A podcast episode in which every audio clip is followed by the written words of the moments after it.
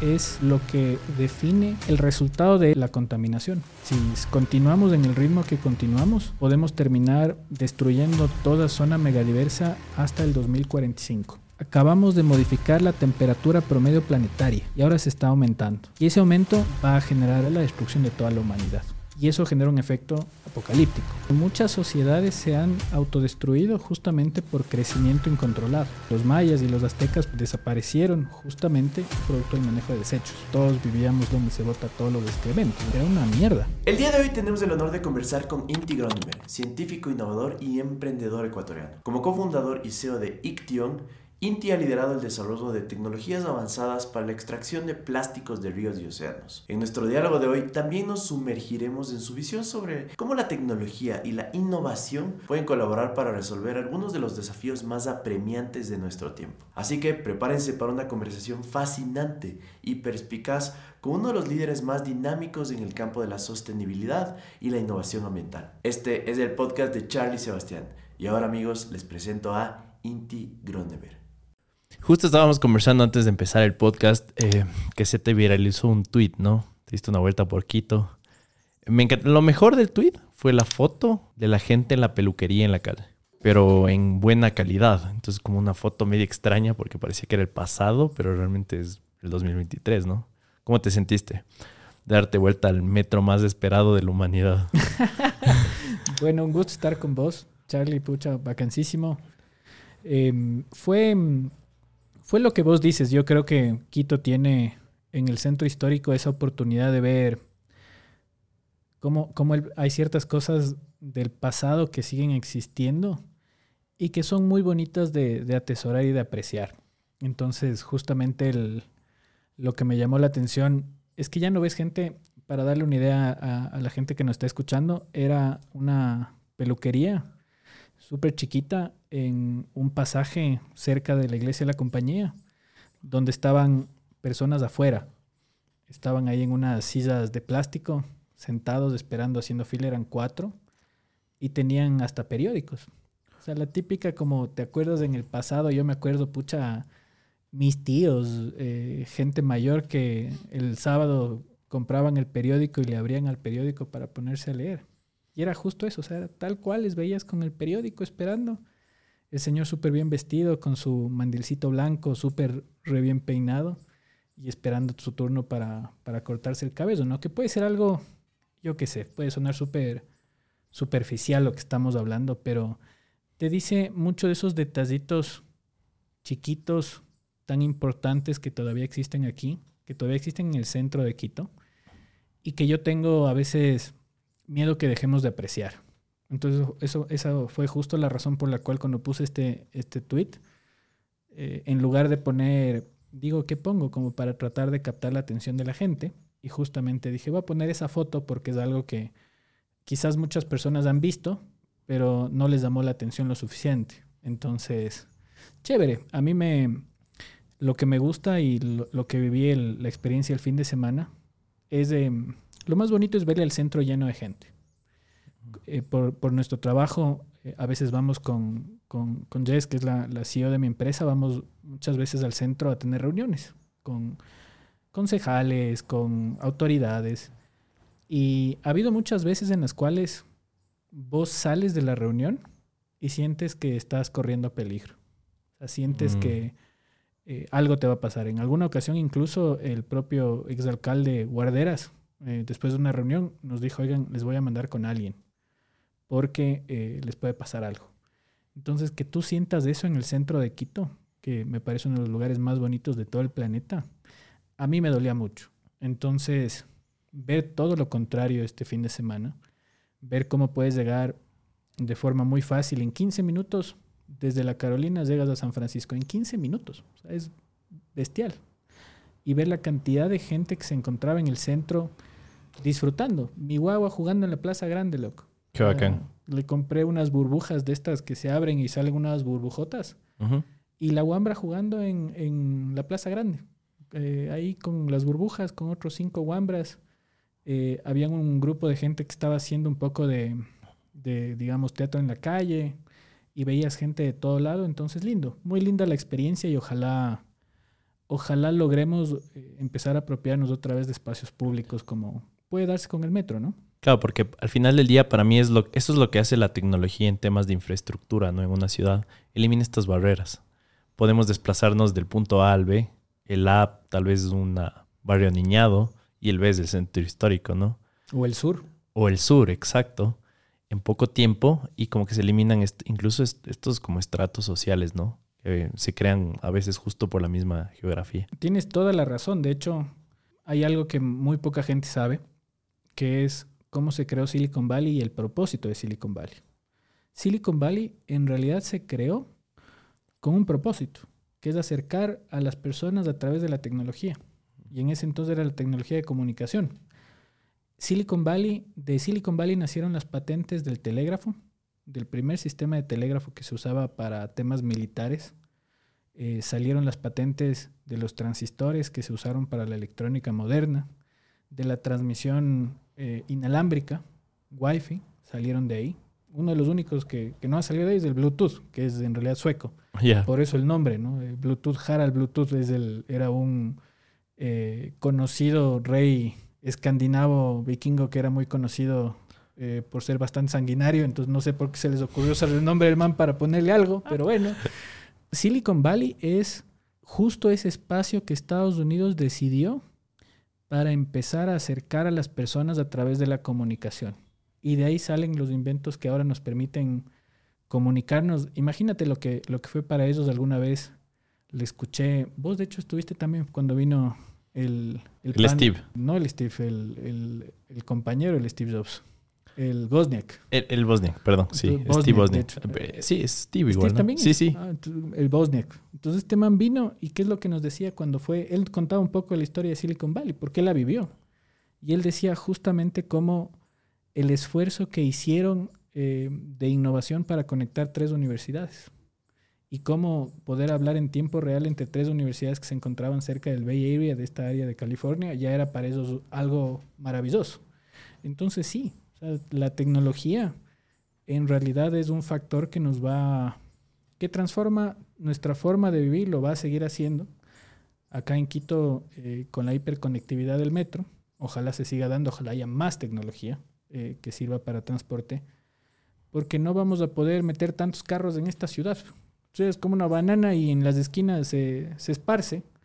¿Cómo metes tan, tanto vehículo en, cuatro o cinco calles principales que tenemos, que son las avenidas del hipercentro de Quito, eso no va a dar. El futuro de esta ciudad es el transporte público. Entonces, el metro es el primer paso real hacia ese camino. Wow, qué, interesante, ¿no? Cómo se conecta esta historia de, de, San Francisco y cómo de alguna u otra forma todos aspiramos a que eh, el Ecuador empiece a tomar estos casos de éxito, ¿no? Que están distribuidos en el mundo. Y aquí es donde me doy algunos pasos hacia atrás porque siento que eh, la innovación es definitivamente algo indispensable para mejorar la calidad de vida de las personas, para que este planeta sobreviva.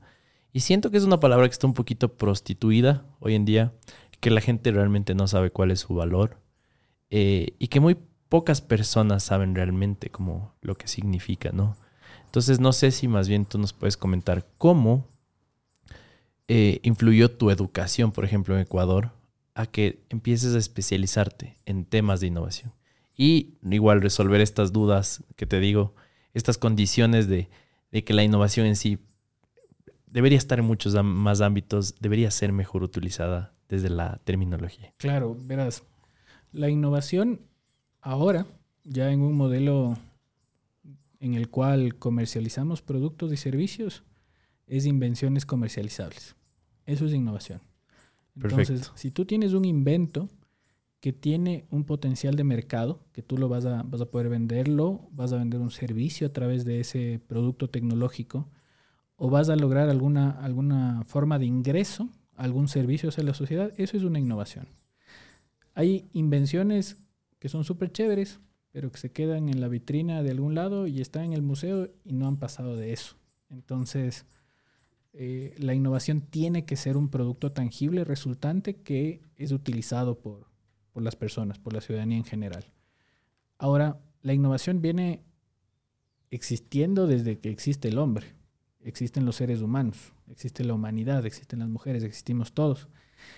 y de hecho ha definido en la historia de la humanidad momentos en los cuales una sociedad ha logrado la supremacía frente a otra. Eh, pongamos el caso de cuando llegaron los españoles acá a Latinoamérica. Algo que se discute poco es que, cuál era la diferencia tecnológica entre los españoles y las personas que habitaban acá en, la región. No es que eran totalmente más avanzados de ellos, estaban avanzados en distintos temas. Los, eh, nuestros ancestros de acá de la región estaban más avanzados en temas como la agricultura. Acá ya se hacía una agricultura de pluricultivo. No, no hacíamos un monocultivo de solamente plantar una, un producto en un área de terreno porque eso te va destruyendo el suelo, lo que nos está pasando ahora. Así es. Sino ellos ya hacían lo que se conoce como chakras, que era justamente el, ellos ya sabían, habían aprendido que necesitan, para mantener los nutrientes de un espacio de terreno, necesitan hacerlo eh, combinando distintos tipos de, em, de productos que se van generando. ¿no? no se quedaron ahí, ellos hacían producción en terrazas, eh, cuando uno se fija justo en las laderas de los Andes, para aprovechar el agua. Entonces eh, el riego no solamente se quedaba en un terreno, sino que iba bajando a distintos segmentos y así aprovechaban el uso del agua y eso que no había falta de agua, pero ya tenían esa concepción. Eh, y hay otros descubrimientos que se han dado. Hay un ecuatoriano que justamente hizo doctorado en hacer análisis de encontrar procesos de agricultura de, de nuestros ancestros y te sorprendes. Te das cuenta de que acá había un conocimiento súper interesante que se perdió, porque del otro lado, eh, los españoles se especializaron en la guerra. En Mm. Europa lo que se especializaron en sacarse la madre los unos contra otros, porque vivían distintas sociedades en un continente y aparte tenían lo que llegaba de Asia, y se tuvieron que especializar en, en la guerra, que acá no estábamos tan especializados. No quiere decir que éramos pacíficos, pero no había ese proceso tan fuerte como se dio allá y choque de culturas. Entonces llegan con eh, el refinamiento de metales para poder generar las protecciones que ellos tenían. Eh, tenían también armas de mejor calidad y algo que poco se discute acá, tenían morteros, que Mm. son estas, esta suerte de cañones chiquitos que de corta distancia que te podían romper muros.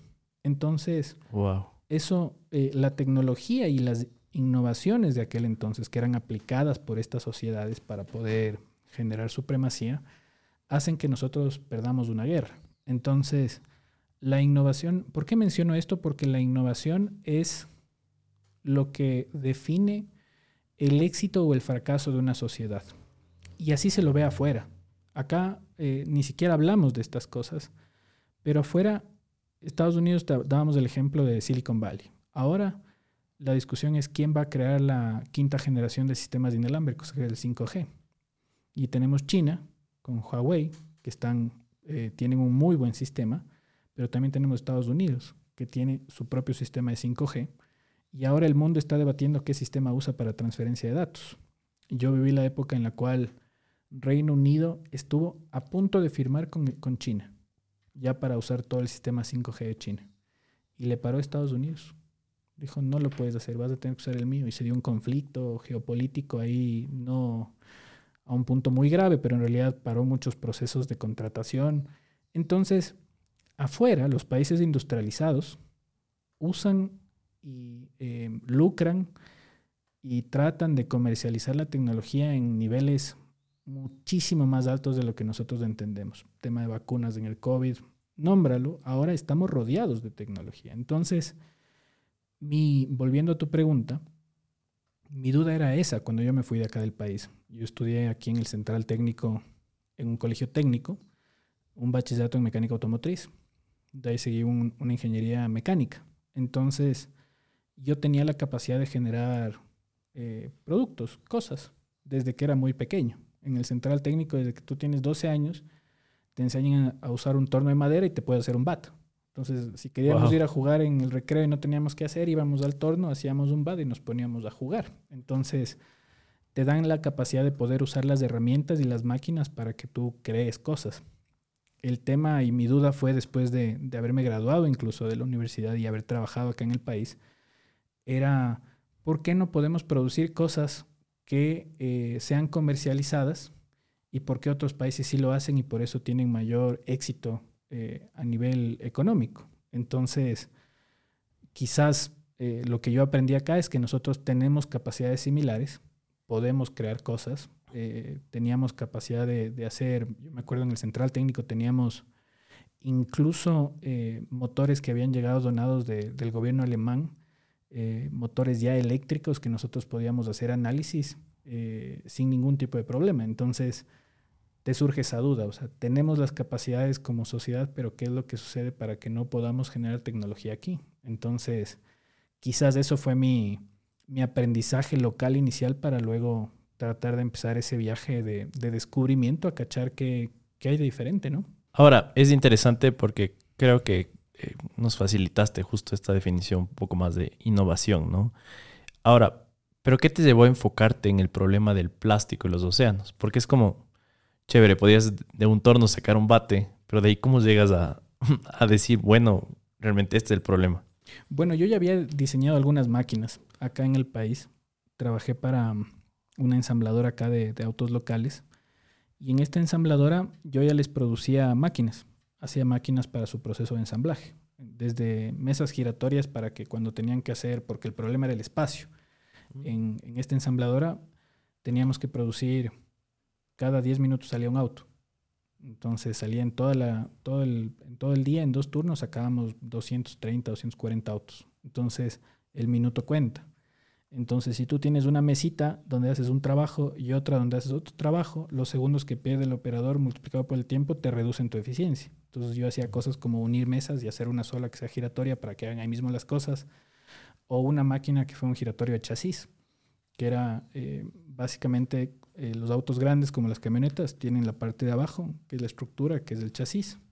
Pesa casi 500 kilos y tiene todos los componentes. Y tienes que girarle en el aire para que luego puedas poner, si empie- empiezas de hecho por la parte de abajo y luego pones la parte superior para que se conecte con el motor y tienes que girarle y cada segundo cuenta. Entonces yo diseñé una máquina que giraba el chasis en 12 segundos.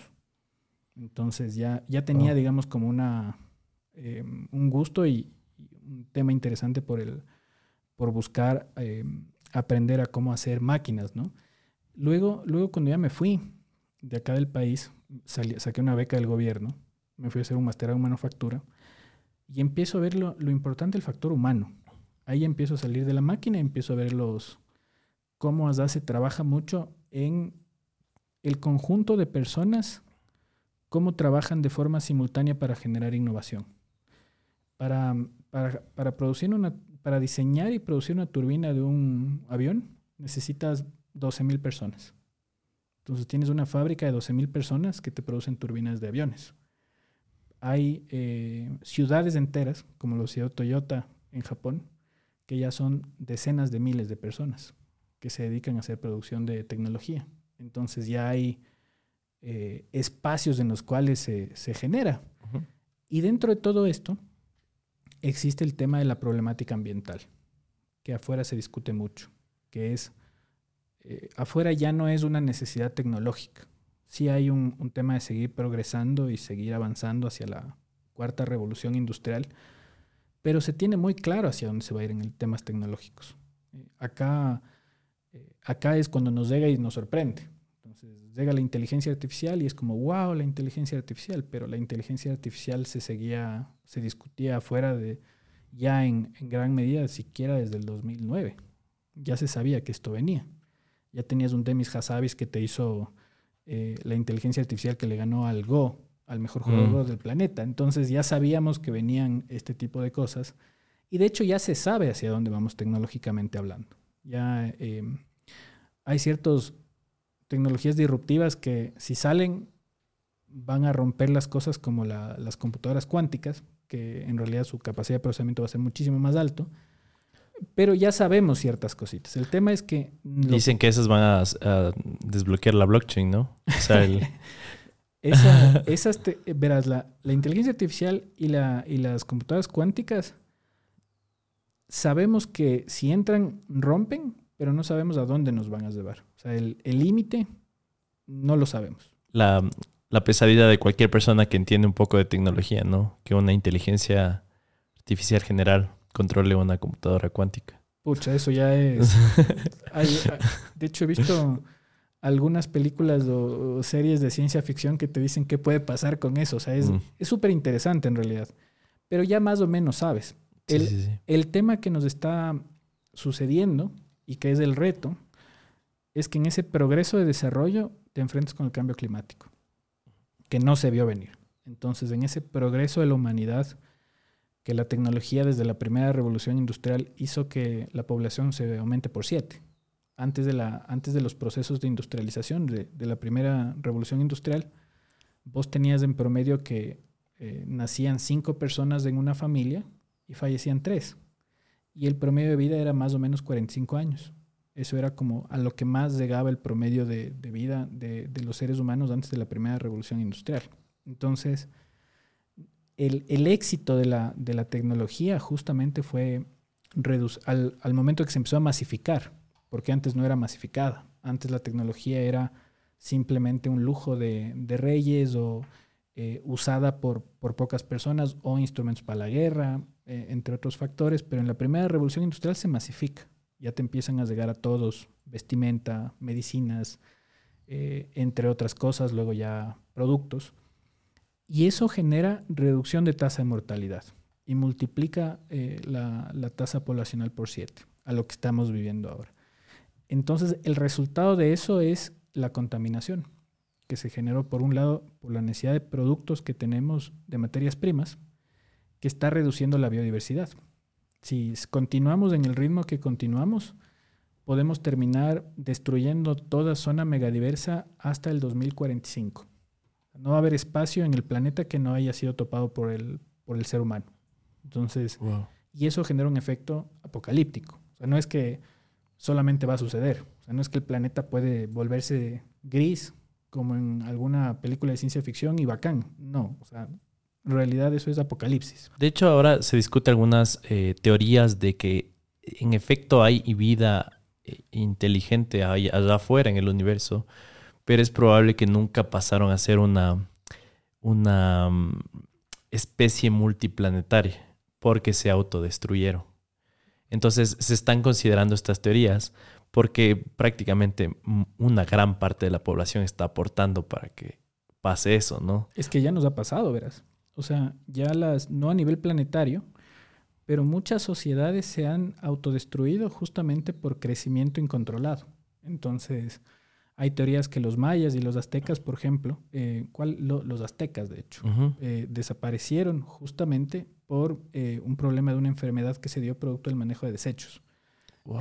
Y hay, hay otros ejemplos de, de lugares que se han abandonado que no hay explicación lógica más allá de que hubo algún tipo de enfermedad o epidemia que afectó. Eh, en el medioevo en Europa habían la peste negra, ¿no? Es un, ejemplo gravísimo de lo que sucedía justamente por la inadecuada forma de cómo manejaban sus, sus recursos. A veces nosotros le, pensamos que todo era súper bonito en, en la anterior eh, antes de las revoluciones industriales y pensamos que la era medieval europea todos eran chéveres, caballeros bien vestidos, así, con, entonces, y en realidad era, era una mierda, y literal, porque la gente botaba eh, sus excrementos desde las casas hacia un que se llama gutter y eso generaba un montón de enfermedades. Claro, no existía salubridad, ¿no es Claro, ¿cierto? no habían calles, era, era lodo, donde se mezclaba todo. Hay un- una, Wow. eh, los libros de Charles Dickens son muy buenos para describirte cómo todos, él dice, we all live in the gutters. Entonces todos vivíamos como literal donde se bota todos los excrementos. Entonces era, era feísimo, digamos, vivir en, en aquel entonces, eh, en donde por un problema, una infección de muelas, podía acabar tu vida. Entonces, por eso moría tanta gente. Entonces empieza la, la primera revolución industrial y nos da justamente ese, ese beneficio, esa, esa reducción. Pero llegamos a un punto, vamos ya en proceso en la cuarta, pero estamos, llegamos a un punto en que ese proceso generó eh, un efecto que es, salimos, acabamos de modificar la temperatura promedio planetaria. Esto parece ciencia ficción, pero lo que hicimos es que eh, la temperatura en la cual la sociedad se desarrolló cambie, los promedios, y ahora se está aumentando. Y ese aumento va a generar, puede generar la destrucción de toda la humanidad. Entonces, a diferencia de ocasiones anteriores, que ya se ha dado y hay ejemplos probados de que las sociedades se destruyeron por crecimiento incontrolado, eso está pasando ahora a la humanidad. El crecimiento actual nos puede destruir. Entonces es lo que yo aprendí justamente cuando hacía mi doctorado, volviéndote dos puntos más atrás, que es, ya no es solamente importante la generación de tecnología, sino es tratar de comprender cómo crecer de forma sostenible. Y ahí se me venía la pregunta, pucha, nosotros vivimos en una zona megadiversa. Ahora sé que es una de las zonas más megadiversas por kilómetro cuadrado del planeta. ¿A quién más le debe importar este tipo de conocimientos a nosotros? Porque nos puede dar una oportunidad de desarrollo.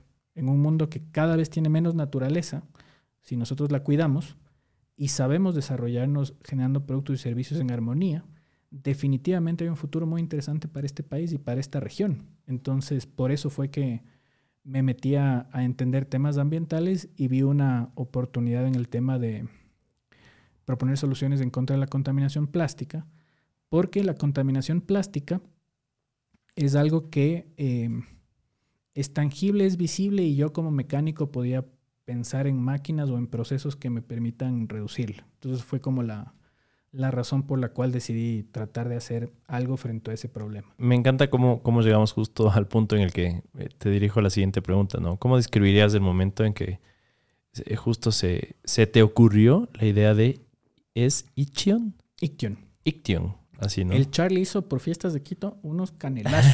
sí, salud. Que viva Quito. Que viva. Aquí también estamos con, con Jess, con Eri.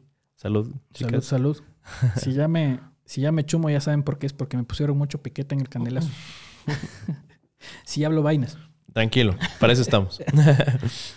me decías del tema de la... De justo, ¿cómo, se, cómo describirías el momento en el que se te ocurrió eh, Iction? Ah, Iction. O sea, primero se llamaba remora marín. Entonces era como el pescadito. Remora son los pescaditos que se pegan en otros peces. Ah, Entonces, y hacen una suerte como de... Simbiosis. Ok, aprovechan la energía, ¿no? En realidad, eh, sí, para moverse y es un, es un tema de, proteger, de protegerse también, porque el que se le pega al grande le, le va limpiando, entonces el grande dice, ay, qué bacán este man el servicio que me da y de paso le protege de que venga una especie grande y se la coma. Lo que conoceríamos aquí en el Ecuador como el ganar, ganar. Claro, súper pila de remora. Entonces le pusimos remora marín a la empresa Luego nos dijeron que había una con el mismo nombre en Estados Unidos y que tenemos que cambiar el nombre. Entonces ahí, ahí fue el, no fue de hecho mi idea, fue la idea del cofundador de Iction, que es Robert Roos. Él eh, es inglés y a él se le ocurrió, tiene, ¿cómo decirlo? Es una persona como, como bastante intelectual, o sea, muy intelectualón, chévere tipo. Eh, a veces muy, muy preocupado por, la, por los términos es como típico mm. inglés que le gusta que la Perfeccionista. Sí, sí, sí, sí. Entonces él dice, a él se le ocurrió porque venía de ictiología. Entonces, a mí yo dije, qué buena idea, pucha de una. Nadie, creo que dos personas hasta ahora me han dicho, ah, Iction debe ser de ictiología, ¿no? Entonces nadie cacha acá, dicen, ve, ¿cómo se dice Ichition? o Ikitikion. Entonces, como, no, Iktion, Iktion, teología, pero ya nada, o sea, ahí, ahí nació. Para un ecuatoriano ya con tu apellido ya tenemos suficiente, ¿no es cierto? yo, yo, digo, pucha, ponerme a pensar que ya tengo, no, ya tengo apellido complicado, que mi apellido es Groneberg, con la O rayada y toda la cosa. Pucha, o sea, buscar alguna cosa, Apple, Patito, alguna, algo así. Iction, hijo de madre. O sea, el Inti Groneberg, creador de Iction. O sea, los pobres, pucha, que les toca comunicar es como que. Ya. ¿De dónde salió esta, de dónde salió esta huevada? Así, entonces, ya no. Entonces, pero, ¿de, dónde nace? Nace en un pub. O sea, ya así como la idea inicial fue el Robert y yo echando bieles en un pub en Inglaterra literal había unos fondos que daba una empresa que se llamaba AutoCAD. Y en esos fondos eh, ya veníamos pensando, hablando estas cosas. Y en Inglaterra se hace mucho la cultura de la sociabilización en un pub. Claro, entiendo, entiendo. Muchas pelis, ¿no? Pasan ahí. Como pelis británicas. Suceden muchas cosas en el pub, ¿no? Es que es la sala de los manes, loco. Porque como es tan caro el, el espacio de terreno que tienes allá, para darte una idea, yo vivía casi dos años, no, un año y medio, un año, en un cuarto compartiendo con otras personas en un lugar que no había sala, porque hasta la sala le habían hecho cuarto. Entonces, Ya. eh, y éramos estudiantes, otros profesionales, pero era, es tan caro el, el tema ¿sabes? en Londres. Por ese cuarto, que era una cama de una plaza, un espacio para caminar y un eh, escritorio, y encima de la cama este lado estaba para poner la ropa, o sea, todo era así súper micro. Yo pagaba mil dólares por un cuarto. Wow. Y estamos hablando de hace 6, 7 años. Simón, ya ha subido. Exacto, con la inflación, eso es dos mil dólares. Entonces, todos viven compartiendo. Entonces, Ujú. a la final, el pub se vuelve la sala de la gente en Londres, en Inglaterra en general, y están acostumbrados. Entonces, donde vos vas a echar bielas, donde tus panas, no, no tienes una sala para, para invitarles, sino que te vas al pub a echar bielas. Si es que vas a ver el fútbol, vas al pub. Fin de semana con las familias del pub. Entonces, claro, se vuelve un espacio súper concurrido, ¿no? Y ahí fue. ¿Alguna biela británica supera a una Pilsen en una club? Hijo de pucha, qué buena pregunta. No al canelazo, pero quise el aire. A mí me gusta más la, de acá la cerveza artesanal. O sea, no, no, no descarto las cervezas comerciales. Creo que tenemos muy buena cerveza. Pero la cerveza artesanal sí es Mm. otro nivel de acá. Eres más como negra, rubia. Eh, red. rubio. La, la que más me gusta a mí es la Belgian Triple. Oh, Pues mientras más rica. grado alcohólico, eh, más cerca de lo que tomaban mis ancestros vikingos y más contento me voy a sentir tomando la cerveza. No, bien. Pero un tiempo tomaba Guinness full. Guinness es, Eh, Es, negra, como, irlandesa. ya, bastante popular allá, ¿no? Sí, sí. En, en cada pub de ley tienes Guinness. buenísimo. En 2009 se conoció la primera transacción documentada con Bitcoin. Un usuario intercambió 10.000 Bitcoins por dos pizzas. Esta transacción estableció un valor implícito en Bitcoin, que en ese momento era menos de un centavo, era 0.001 centavo. 15 años después, un Bitcoin equivale más o menos 30 mil dólares. Esto significa que si esa persona no hubiera comprado esas dos pizzas, se hubiera guardado esos Bitcoins en su billetera, hoy tendría 300 millones de dólares. Y damas y caballeros, esto tan solo está empezando. La pregunta es por qué Bitcoin aumentó tanto de valor. Básicamente es porque es un activo escaso, descentralizado, seguro, asequible, con mucha innovación y de hecho muchas personas lo llaman el oro digital. Además de este contenido, quiero contarte que tenemos nuestra propia comunidad de cripto, que se llama Crypto Savvy, en la que hablamos sobre noticias, tecnología y nuevas y diferentes formas de generar ingresos a través de la blockchain. De hecho, no solo con Bitcoin, sino con las más de 14.000 criptomonedas que existen en la web 3.0. Así que te invitamos a que te suscribas a nuestro canal de YouTube. Nos puedes encontrar como Crypto Savvy en todas las redes sociales. Y así tú puedes aprender más sobre esta tecnología y puedes generar ingresos y acercarte más a esta tan ansiada libertad financiera. Eh, Entonces, me estabas contando lo de Iction. Se les ocurre esto, lanzan el proyecto. ¿Y cuál fue como la primera meta que, que querían lograr con esto, no? Con, con Ictune. Ajá. Verás, no pensábamos hacer una empresa, sino era, fue una necesidad de, había este concurso y eh, Robert necesitaba hacer un proyecto para su maestría que él estaba haciendo, que es de Global Innovation Design. Una súper buena maestría que era entre el Imperial College London, donde estudié mi doctorado, y el Royal College of Art.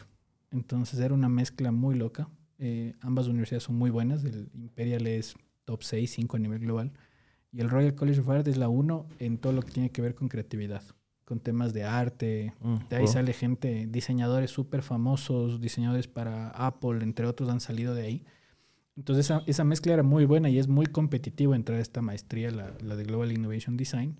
Y el Robert tenía que hacer un prototipo, tenía que ser un producto, tenía que ser algo tangible como su proyecto final. Y yo necesitaba también empezar a hacer un poco de sacar datos por mi doctorado para temas de, de- de producción, de generación de cosas, del prototipado rápido. Entonces se juntó el hambre y la necesidad. Así de sencillo. Entonces ahí decidimos justamente en este PAF, dijimos, eh, los estudiantes generalmente lo que hacen es o buscan fondos o tratan de hacer con los recursos que tienen. Nosotros decidimos aplicar a una competición de AutoCAD, que es los que no saben AutoCAD, la- los mecánicos, para nosotros el AutoCAD es como la Biblia casi, es donde se di- dibujan las cosas. Los- las máquinas y los equipos se dibujan en AutoCAD, en- entre otros programas. Entonces, aplicamos y nos dieron 12 mil dólares, los de AutoCAD, 12 mil libras esterlinas. Entonces dijimos, ve, tenemos plata, entonces ahora ya veamos qué hacemos. Y usamos máquinas de, de prototipado de la universidad y de cortadoras láser, par de arduinos, y generamos una turbina. Una turbina que era un demostrador en realidad, o sea, no era funcional, sino que tenía una manivela en donde nosotros le hacíamos girar y mostrábamos cómo funcionaba el mecanismo que habíamos eh, ingeniado para poder extraer plástico del río. Entonces, básicamente, se daba el, plástico hacia una rejilla, sacamos una suerte de, un, limpiador, se puede decir, con unos ángulos especiales que lo que hacían es lo que se quedaba en la rejilla le dirigía hacia los lados.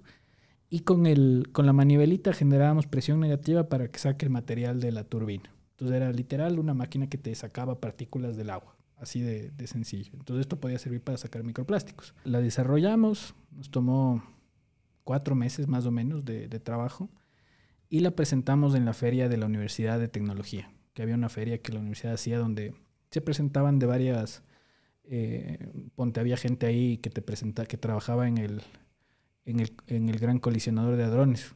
Wow. Que o sea, es, es, que en realidad es otro nivel estar ahí. Porque, sí, sí, sí. De hecho, el Imperial College fue creado para solventar la primera revolución industrial, para ser el brazo eh, de, donde se genera el conocimiento para la primera revolución industrial de Inglaterra. Entonces, muy fuerte en tecnología. Es como el MIT en Estados Unidos, para, para Inglaterra. El equivalente. Entonces, claro, te salen desde cosas como los ingenieros que trabajan en el gran colisionador de hadrones a decirte cómo funciona el principio para que hagan choque de partículas y uno se queda así como, wow. Eh, o los emprendimientos o las ideas de los estudiantes. ¿no? Entonces, sacamos esto y llegó, entonces, como hay tantas cosas, va muchísima gente. Es un tema muy bonito porque llega un montón de gente a preguntarte cosas. Y entre estos llegó un señor y nos dice, oigan, qué chévere, puedo filmar. Y le decimos de una. Y había sido un reportero de Reuters. Entonces el hombre sacó un video de casi dos minutos y ese video llegó a 90 países. Entonces se viralizó. Y de ahí em, la universidad nos contactó y nos dijo, oigan, súper buena idea.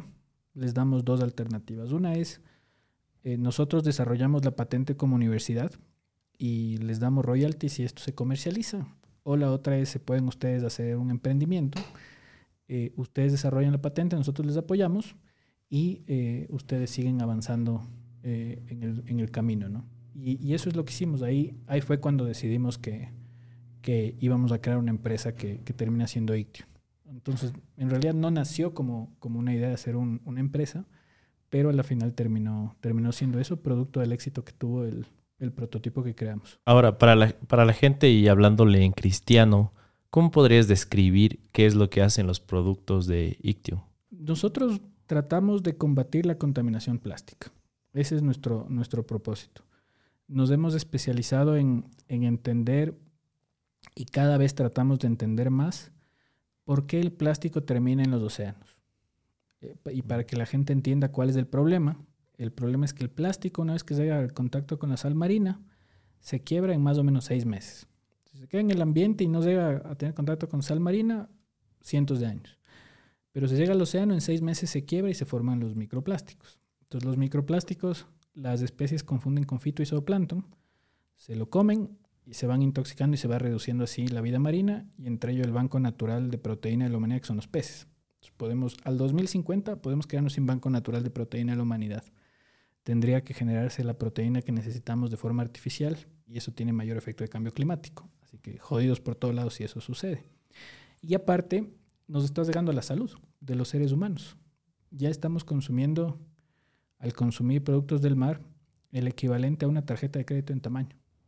En nuestro, eso ya llega a nuestra sangre, producto de lo que estamos consumiendo. Entonces es un tema muy grave y acá en el Ecuador aún más grave porque por las corrientes que chocan en la línea ecuatorial terminan en Galápagos.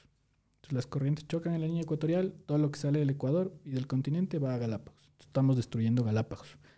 Entonces ese es nuestro, entendiendo ese problema, nosotros investigamos cuál es la mejor forma de poder enfrentar este, esta grave eh, problemática. Y ahí nos dimos cuenta de que del 60 al 80% del plástico que llega a los océanos va a través de ríos. Entonces los ríos son el principal camino. Hay un concepto que se llama ocean bound plastic, que es el plástico que está en el medio ambiente y que su destino final sabes que va a ser ya el océano. Entonces el principal camino de ese tipo de material, el ocean bound plastic, son los ríos. Por ahí viaja principalmente.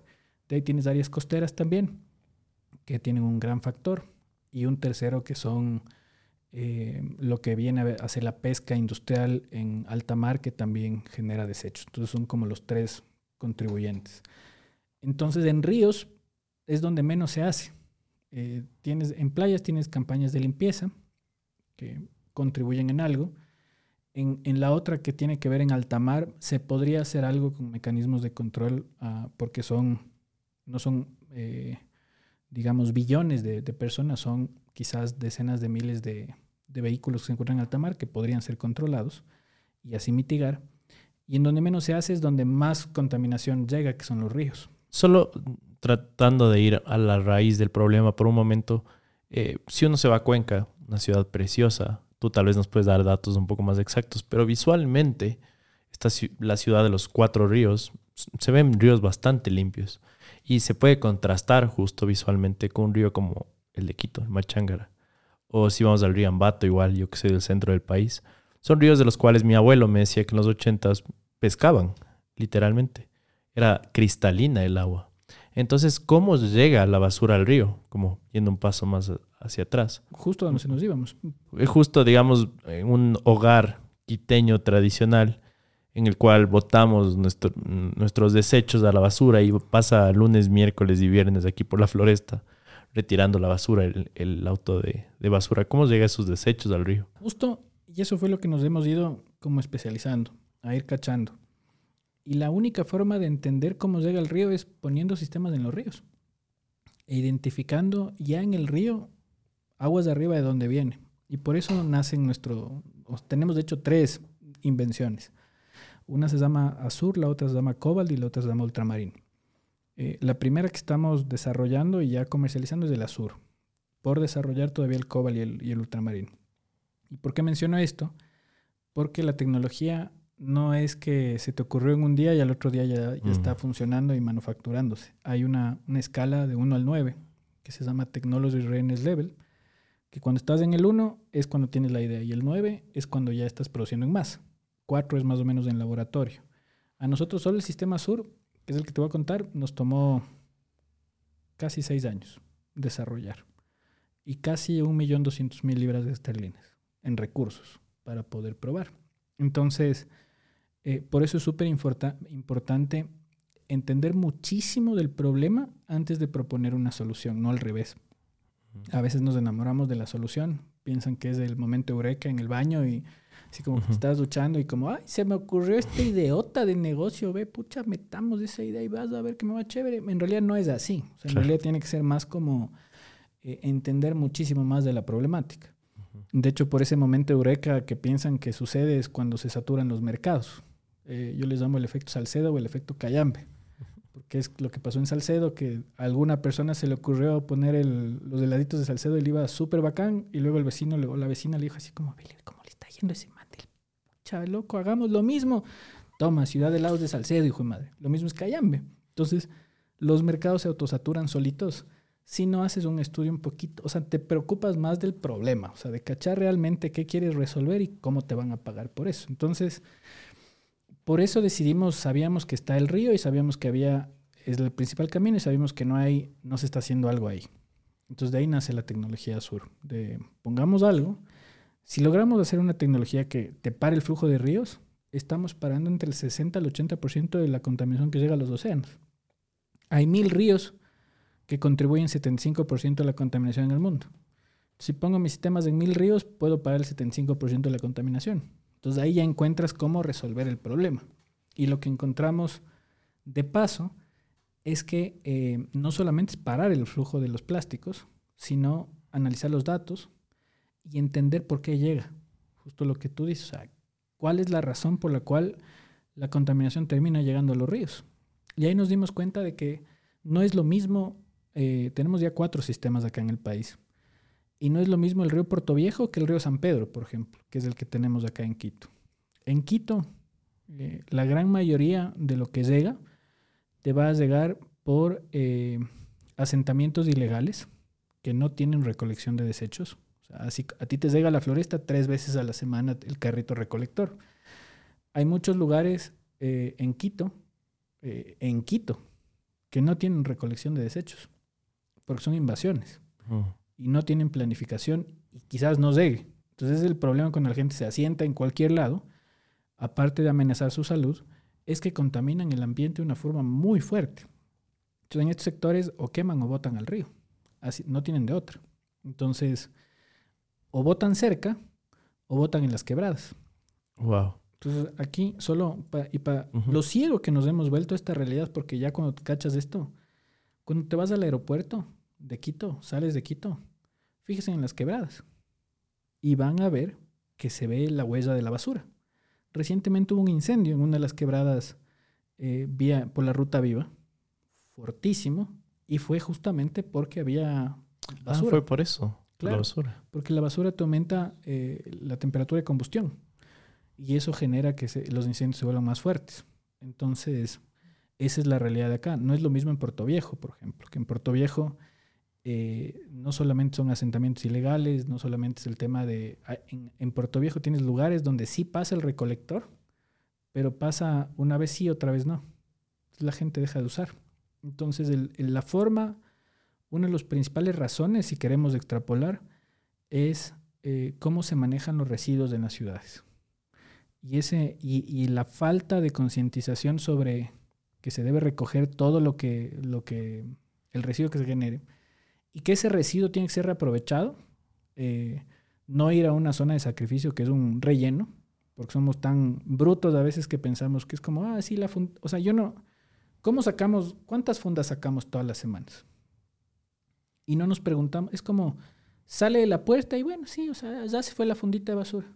Quito saca 2.000 con Rumiñahui, 2.800 toneladas día de basura. 2.800 toneladas.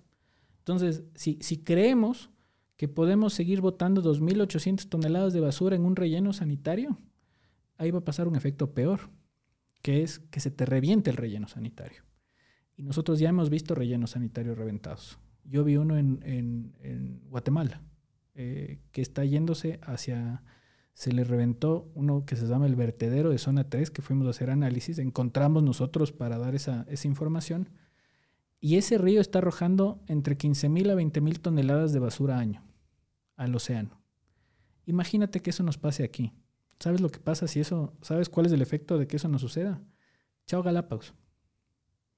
Si se nos revienta un relleno sanitario del país o de cualquier parte del continente, que hacia allá estamos yendo, porque estamos siempre dejando que el relleno llegue a su capacidad máxima y no se cambia, en una de esas, uno de esos se, eh, se revienta, se da un, proceso de que todo eso termine en algún río cercano. Hay el río Pita cerca de, el río, perdón, el Inga cerca del, del, del botadero del Inga. Y eso va a terminar en el Guayabamba, de ahí al Esmeraldas y del Esmeraldas al océano. Y nos comemos Galápagos. Entonces, Wow. así de grave puede ser el tema. Y tiene mucho que ver, por un lado, en cómo manejamos la basura a nivel público, pero también a nivel privado, los ciegos que somos, en pensar de que podemos sacar una fundita cada, cada cierto tiempo que se ve el recolector sin ningún efecto, porque en realidad tiene un efecto y puede ser gravísimo.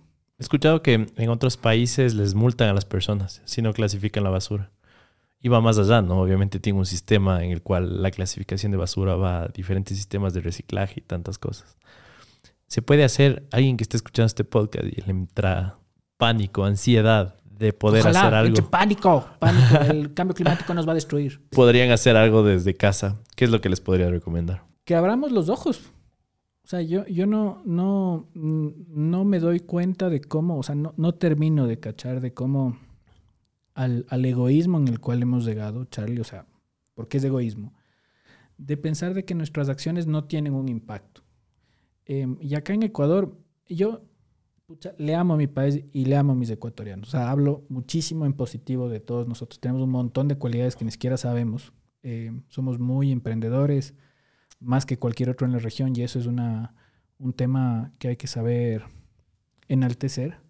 Pero por otro lado, pucha, buenísimos para si es que se da, la empatía nos dura un minuto. O sea, se da un tema de algún problema en algún lugar, salimos todos a colitar, que es súper lindo, pero se acabó el, el- el tema y volvemos a nuestros hábitos diarios y a que se suben en el carro y a que se estén puteando con el otro porque no, ya pasó el verde y el verde, pucha, y el otro no aceleró y todo este caos en el que vivimos.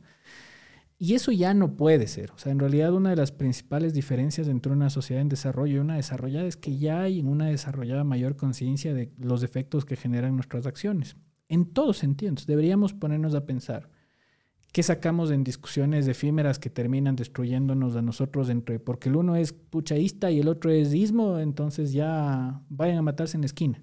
O sea, pucha, ¿qué ha sido esto? ¿Barbarie? No, pues, o sea, eh, todo el mundo tiene derecho a pensar diferente. Y en el tema de, y en el tema de, o sea, va tan profundo, o sea, y por eso no me quedo solo en la, en la basura, porque en realidad es algo muy profundo, Charlie. O sea, es un tema que necesariamente tenemos que despertar y ponernos a pensar cómo nuestras actividades pueden generar un efecto negativo. Y entre eso está justamente eh, qué pasa con la basura. Y somos tan ciegos que mucha gente me dice, ay, ¿para qué va a separar la basura si solo llega un carrito y el carrito se lleva eso y que no sé qué, y que no sé cuánto? Pero si en las calles vemos todos los días recicladores de base y pareciera que no existen. O sea, es como que nos gusta, es como, yo creo que eso generó el Instagram, loco, o sea, que les gusta tomar la foto así como, aquí se ve así como, pucha, toda la realidad y acá está chévere, es como que tápale, tápale. Que es un momento chévere, así como expectativa versus realidad. No, y ahora con las herramientas de inteligencia artificial. Claro, borra el reciclador de base ahí para que no. Le tienes aplastado al dedo al elemento que quieres en la foto y se elimina. O sea. Pero el mundo no funciona así. Obvio, no, no. Y en, y en las calles, si nos fijamos, de todo el país y de toda Latinoamérica, hay recicladores de base. ¿Qué es un reciclador de base? El que va a ver las funditas que uno saca, abre y busca qué es reciclable. Y tiene que meter mm. la mano entre la basura de la gente que no supo separar, que se cortan las manos, que tienen infecciones, para poder sobrevivir.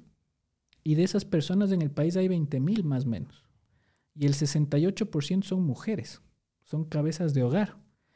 Y llevan el pan a la mesa de sus familias, sacando la basura de la gente y buscando qué reciclar. Entonces, si creemos que separar la basura no tiene un efecto, créanme que hay 20 mil personas en este país que les podrían agradecer que ustedes tengan dos deditos de frente y aprendan a separar lo que es reciclable, lo que es basura y lo que es orgánico.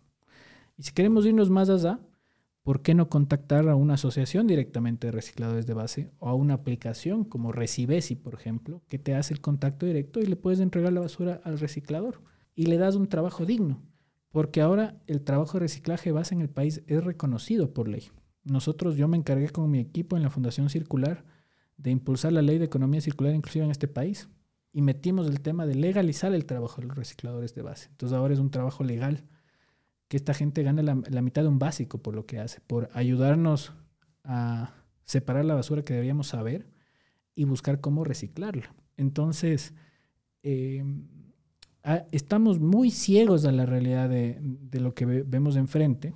Eh, Pensamos que polarizando los vidrios de los autos vamos a dejar de ver la realidad que está afuera. Pensamos que andamos en la calle, vemos gente que está pidiendo caridad y, no pasa nada, o gente que tiene que vivir de separar la basura de, uno que no tiene la capacidad de separar. Y que eso no va a tener un efecto. Eso tiene un efecto. Entonces, ese efecto es el que nosotros tenemos que comprender y buscar cómo ir cambiando. Porque si a la final este país, si no tuviera problemas de desempleo y de delincuencia, seríamos un súper buen país para vivir. No se pide nada más, que hayan oportunidades y que haya, eh, que haya seguridad. Entonces, si logramos eso, logramos un montón, pero todo está interconectado. Y dentro de eso, el tema ambiental, la basura que uno no sabe utilizar o el residuo que uno no sabe generar, y me voy a a otro tema que es igual de grave, les llega a alguien más. Cuando uno jala la cadena de las casas de las ciudades, ¿A dónde va a parar esa agua? Más del 85% va a parar en un río, sin filtro. Caso de Quito, 90-91%. Todo lo que sale de las casitas cada vez que jalas la cadena va a uno de los ríos de la ciudad de Quito, principalmente el Machangar. Por eso está tan mal el Machangar. De eso va al Guayabamba y se usa para la agricultura. Por eso, ¿por qué tiene el Machangar un color blanco? Toda la contaminación que tiene encima. Toda esa suerte de espuma que tiene es producto de la contaminación. El Machangar es un río. Nosotros queríamos poner un sistema en el Machangar y le hicimos análisis y es un río que se encuentra bastante mal, en coma. No hay río muerto. En realidad todo río se puede regenerar, pero el Machangar está ya en, prácticamente en coma. Entonces, eh, pero imagínate esto, Charlie. O sea, vos haces eso, se va el agua, nos olvidamos.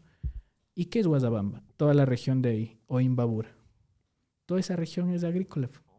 ¿Y de dónde cogen el agua para, esa, para la agricultura? De lo que sale de Quito que termina en el Machángara y en el Guazabamba. Entonces, ¿qué tipo de enfermedades o, afectaciones en el suelo estamos generando nosotros? Pensando que el tema ambiental y, el efecto que tiene como sociedad no va a generar ningún problema. Entonces, ese es el, gravísimo problema de cómo estamos viendo y cómo estamos afectando. Peor en Esmeraldas. En Esmeraldas la gente vivía de, la pesca cerca de los ríos. O les toca coger el agua que sale de acá allá para sus usos diarios. Es justo.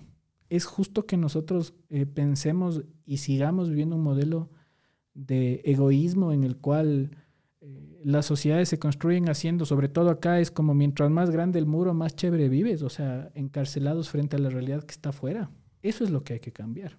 Y eso es lo que, y eso empieza desde hacer conciencia de cómo nuestros hábitos eh, están generando un impacto. Poner, preocuparnos y educarnos de eso. Completamente de acuerdo. Y de hecho, eh, Elon Musk el otro día en una conferencia dijo que el mundo está al revés, ¿no? La gente se preocupa más por parecer buenas personas que realmente serlo, ¿no?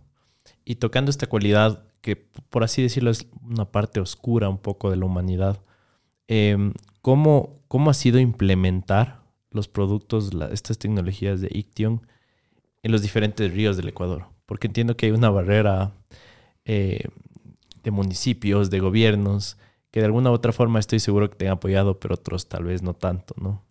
Entonces, eh, siento que esta falsa bondad donde mayor se ve reflejada es justamente muchas de nuestras autoridades que hacen como la vista gorda, ¿no? A los problemas. Ahí solo puntualizar algo que es, yo no creo que, el, o sea, todos tenemos nuestros claros y oscuros adentro. Eso es súper claro. Eh, oscuro, no me pero más pero lo importante es cómo Sí, es mal chiste. Me queda bien. me quedan bien así como. Esta partecita. no, me Entonces.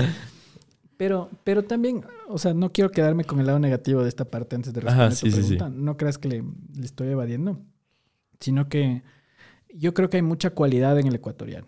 Es, en realidad, o sea, hay cosas negativas como estas, pero del otro lado, eh, el ecuatoriano es sorprendente en su capacidad de resiliencia. O sea, es increíble cómo nos pueden dar con todo y el ecuatoriano sigue tratando de salir para adelante. Es, em, mi, familia, mi viejo es, noruego, mi familia es de, afuera, yo también tengo nacionalidad noruega, y es algo que me, enseñaron a apreciar, que es increíble cómo acá la gente te recibe con una sonrisa.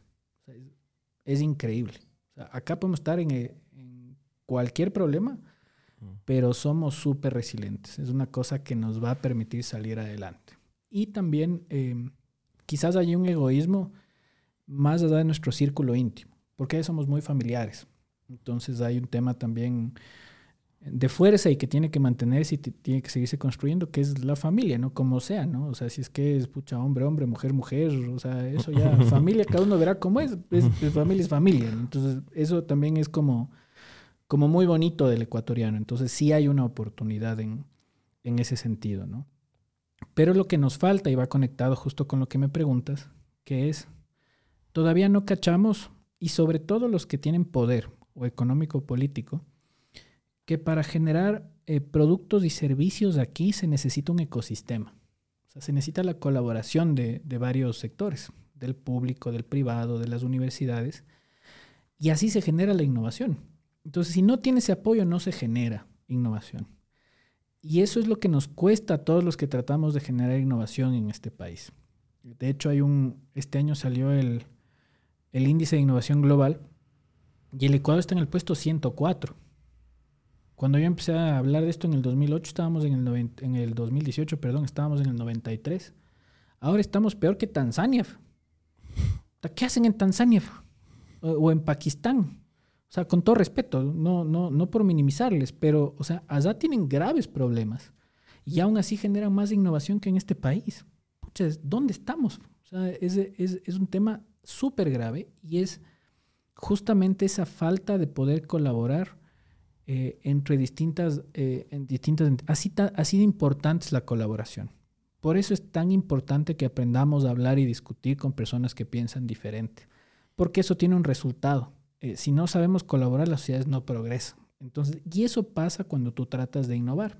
Entonces, para nosotros ha sido muy duro porque, primero que Iction no hubiese existido si se hubiese creado acá en el Ecuador, porque de dónde me sacaba los recursos que nosotros logramos en Inglaterra, que son como la competición inicial que yo te conté de AutoCAD. Asimismo ganamos otras competiciones. La más grande, una nacional que es Innovate UK, que da recursos para que tú puedas generar prototipos. O sea, tú ya tienes tu, ya, bueno, ya no es un prototipo, ya en realidad es un sistema eh, que tiene que ir al laboratorio o un prototipo que funcione en ambiente real. Porque una, vos puedes tener un prototipo que se conoce como Shoebox Prototype, que es súper en la etapa temprana, que no necesitas muchos recursos, pero si tú ya quieres llegar a algo que busque inversión, ya tienes que tener algo que o estuvo probado en un laboratorio y muestras que tiene un potencial, o ya lo probaste, en mi caso, en un río, por ejemplo. Entonces, hay distintos mecanismos para darte recursos no reembolsables, no reembolsables. O sea, compites y el Estado te da recursos para que tú puedas innovar. Porque allá, eh, acá no me entienden eso, es como, pucha, les regala plata. Es como entonces que el que innova solamente es el que tiene plata. O sea, la innovación es un, es un lujo. O sea, que el que tiene plata, el aniñado, es el que puede generar la empresa y por eso da empleo. No seamos tan cojudos. O sea, como dicen los güeyes, cojudos. Entonces, pucha, ¿cómo vamos a ser así? Pues entonces, uno llega, eh, en otros países lo que se dan cuenta es que lo que no hay que desperdiciar es el talento. Entonces, no es que le estás regalando, estás compitiendo, pues. Y en esa competición que tú tienes, recibes recursos y esos recursos hacen que justamente generes prototipos en distintas etapas. Entonces, así funciona y así es como vos generas que se den un montón de oportunidades. Pues. Y eso no existe acá y eso no hubiese existido acá. Entonces, claro, llegamos de un ecosistema que es del 5 en nivel de innovación global al de Ecuador que es 104. Entonces, claro que nos ha costado. Pero eh, al mismo tiempo hemos buscado y en realidad no hemos recibido apoyo público en absoluto un solo centavo. Eh, y lo que hemos tenido que hacer es traer fondos de afuera. Entonces nos ha tocado traer fondos internacionales. Y ahora estamos trabajando con las empresas. Eh, de hecho, el proyecto San Pedro, y perdón la pauta, pero eh, fue la marca Corona de Cervecería Nacional, quienes decidieron ser una marca con propósito, tener una huella de contaminación plástica negativa e invirtieron en este proyecto. Entonces, em, es muy difícil. Peor aún todavía ser cleantech, que es lo que hablamos, eh, lo que nosotros hacemos, que mientras en el mundo dicen que la nueva, em, lo, que va a generar la mayor riqueza a nivel global ya no van a ser las tecnologías tipo inteligencia artificial y demás, sino el cleantech, acá todavía no sabemos ni siquiera qué significa la palabra. Dos ríos. Uno en el que se ha implementado de forma exitosa eh, es Cobalt el, Azur. Azur. Y uno que te encantaría hacerlo. O sea, vamos a llegar, todo nuestro propósito es llegar, hemos venido trabajando para llegar al Guayas. No nos podíamos meter de un al Guayas. Ese es medio grande, ¿no? Exacto. Está hasta en el escudo, pues, hermano. Ese río es ya el, pucha, el Everest de, de, de nosotros. O sea, ese es al que queremos llegar y queremos demostrar que, podemos parar la contaminación de un río muy grande. Entonces hacia allá vamos a ir. Y el Guayabamba en Quito. Esos son nuestros proyectos. No es que es un sueño, sino es nuestra realidad. A esos vamos a llegar. desde un sentido común, presiento que es, es bastante complejo, ¿no? Limpiar un río tan ancho. Claro. De hecho, te demoras varios minutos, ¿no? En cruzar el puente. De lo ancho que es. Así es. Y hacia allá vamos. Hacia allá vamos. Es que hay, verás, el proyecto son, ya no es un solo sistema, ya son varios sistemas. Eh, vamos a poner nuestros sistemas Azur en el Daule y en el Babahoyo, que son las cuencas hidrográficas que terminan alimentándole al Guayas. Son menos anchas y reciben toda la contaminación aguas de arriba, de todos los poblados del Guayas y de otras provincias cercanas. Entonces vamos a parar eso antes de que llegue a la parte ancha del Guayas. Y como segundo punto, en el, en el tema del, y en la parte ancha del Guayas, vamos a replicar unas, unos sistemas que ya existen en el río Támesis en Londres, que ya es, es un río medio parecido, de hecho. Entonces ya tenemos el diseño que vamos a replicar para la parte ancha, porque aparte, no solamente que es ancho, el Guayas tiene contraflujo. O sea, no solo va en, Ah, una, no va en una sola dirección, sino que también te regresa. Funciona medio como un brazo de mar, ¿no? Así es. Entonces ya está, ya sabíamos de eso ya sabemos qué vamos a implementar. Son 10 sistemas que se van a encontrar en distintos puntos de la parte ancha para captar el material antes que llegue a, a la isla Puna y hacia, y hacia el océano. Desde un ángulo aspiracional, cuando quisieras que esté implementado esto. Próximo año. Ah, próximo año. Qué Claro, chévere. Nos hemos preparado ya para eso y, y hacia allá vamos. Ya tenemos, ya hemos pensado incluso los mecanismos de cómo vamos a levantar recursos para hacerlo. Entonces, Qué interesante. no podíamos entrar de una al Guayas porque justo así funciona la tecnología. O sea, fuimos del, prototipo que les contaba, luego fue un laboratorio que hicimos nosotros mismos, donde simulábamos las condiciones del río en escala 1.16. Luego fue eh, el primer prototipo escala 1.6 en ambiente real que hicimos con los fondos de Innovate UK. Y de ahí fue el 1.1 que hicimos en Puerto Viejo con fondos externos. Y de ahí hemos ido haciendo los otros en distintos ríos importantes, pero para recolectar información para llegar al Guayas y al Guayabamba. Entonces hacia allá, vamos el, próximo año. Y de ahí lo que nos ha tocado es, son invenciones comercializables, es pensar quién va, a quién le interesa que nosotros hagamos ese trabajo. Y eso ya tenemos también identificado. Entonces todo ese conocimiento lo vamos a aplicar en el próximo año. ¿En- ¿En qué ríos tienen implementado el sistema o lo va a implementar, además del Guayas? Guayas y Guayabamba son los que se vienen. Eh, tenemos ya en el, tenemos dos sistemas en el río Puerto Viejo. Decidimos poner dos para identificar distintos datos. Uno se encuentra en la comunidad de Picoazá, que es un sector rural eh, cerca de, la ciudad de Puerto Viejo. Eh, tenemos otro aguas abajo para tratar de parar el flujo que llega hacia la boca del río. Y de ahí nos fuimos al río Tajamar, en Carchi, que es eh, por un eh, problema que tenían que Colombia se estaba quejando de que les llegaba basura al Ecuador. Entonces nosotros pusimos un sistema ahí para parar esa contaminación y entender de dónde viene. Y el último sistema, que es el más grande que tenemos ahorita, que es el del San Pedro, que es el, el que se encuentra en el vivero de Cunuyacu. Sacamos, lo hicimos una alianza con el municipio por el tema del espacio y eh, con fondos de, de la empresa privada, con fondos de Corona hemos instalado este sistema y la idea es parar la contaminación que llega al Parque Los Algarrobos, que se encuentra abajo, aguas abajo. De hecho, ya lo hemos reducido. Ya la gente empieza a usar el- la parte del Parque Los Algarrobos, que llega al, al río, que antes estaba contaminada. Ahora ya la puedes ver sin contaminación. Entonces, esos son los que tenemos hasta la fecha. Qué interesante. ¿Cómo, cómo ves el, el futuro de la limpieza de los océanos y de los ríos en los próximos 10 años a nivel Ecuador y mundial? Nosotros queremos poner 300 sistemas. Entonces, tienen que haber 300 sistemas de basura en distintos ríos del planeta. En 10 Wow. años. Es que no nos queda de otra. Porque al 2050 llegan, vamos a tener más plástico que peces. Entonces, tenemos que aprender. Lo que aprendamos en Ecuador, vamos a, no vamos a ser nosotros quienes lo implementemos en otras, sobre todo en otros continentes, sino que lo vamos a, a- comercializar o a entregar distinto, en distinto modelo, como licenciamiento, justo lo que se hace cuando se quiere escalar, ¿no? Entonces, cuando tú quieres escalar algo, ya lo tienes súper claro y luego ya no eres tú, sino que simplemente lo, lo entregas, ¿no? Como una franquicia, es lo, lo que la gente más conoce en temas tecnológicos de licenciamiento tecnológico. Entonces, así tratamos, vamos a tratar de escalar y eso va a ser mucho más fácil que sea la replicabilidad en, en distintos lugares. Entonces, es nuestro propósito porque, por un lado, sabemos que tenemos que parar el flujo y por otro, los datos.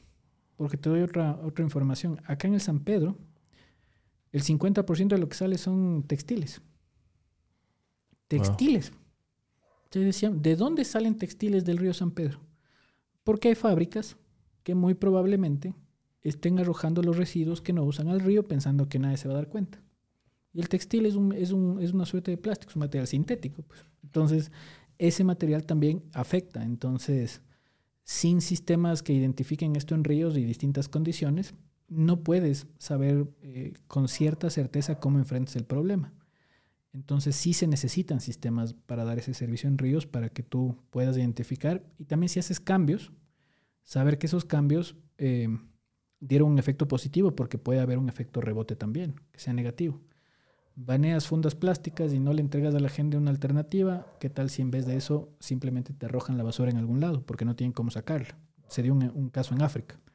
Entonces todo cambio necesita también un análisis de control de resultado. Y eso también podemos hacer nosotros. Entonces, hacia allá queremos ir.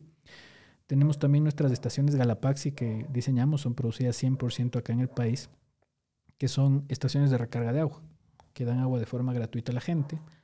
De esas queremos poner mil acá en el país, en todos los espacios públicos, en los parques, eh, centros comerciales. ¿Es un sistema de filtrado de agua? Sí, son unas estaciones muy bacanas en forma de gota que tienen eh, adentro un filtrado de partículas y un filtrado de bacterias con ozono.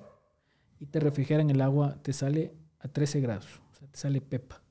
Entre ver una botella de agua, porque cuando compras una botella no compras el agua, compras la botella, 90 y pico por ciento del costo, la, la pilche botella y el transporte. En vez de gastarte la plata en eso, vas a una de mis estaciones, recargas el agua de mejor calidad de forma gratuita. Y el modelo es que las empresas, nuestras estaciones, yo no vendo estaciones, sino que eh, tienen un espacio muy chévere de publicidad donde las empresas responsables pueden hacer publicidad sostenible. ¿Qué empresa se unió para hacer realidad este proyecto? Pucha, aunque no lo creas, la primera fue TikTok. ¿En serio? ¡Wow! ¿Ustedes hacen TikTok? A mí TikTok me da plata. ¿Ves? en serio, fue TikTok. O sea, fue ahí la, la que, que, está por ahí, me dice un día en una reunión eh, que alguien le había pasado contacto a una persona de TikTok. Estábamos en una reunión de equipo y parecía ese meme, no sé si han visto ese meme que dicen cuando están en una sala de reuniones y alguien dice una idea que a veces es súper buena o súper fuera de out of the box y todos le quedan bien y le botan por la ventana. Sí. Entonces así, así se sintió la vez en esa reunión. Entonces, eh, porque fue como, ¿cómo nos va a parar bola TikTok? Claro. Pero en Un realidad, poco surreal. o sea, nos dijo la idea y yo dije, ¿por qué no? O sea, ¿qué es lo peor que nos pueden decir? Que nos digan que no y ya. Pues. Claro. Intentamos seis meses de trabajo y nos respondieron, nos dijeron de una. Entonces, las cuatro primeras estaciones Galapaxi que pusimos acá en el país eran auspiciadas por TikTok. Tenían, tienen hasta ahora. Tenemos algunas, la, la, la mitad del mundo sigue siendo TikTok, ¿no?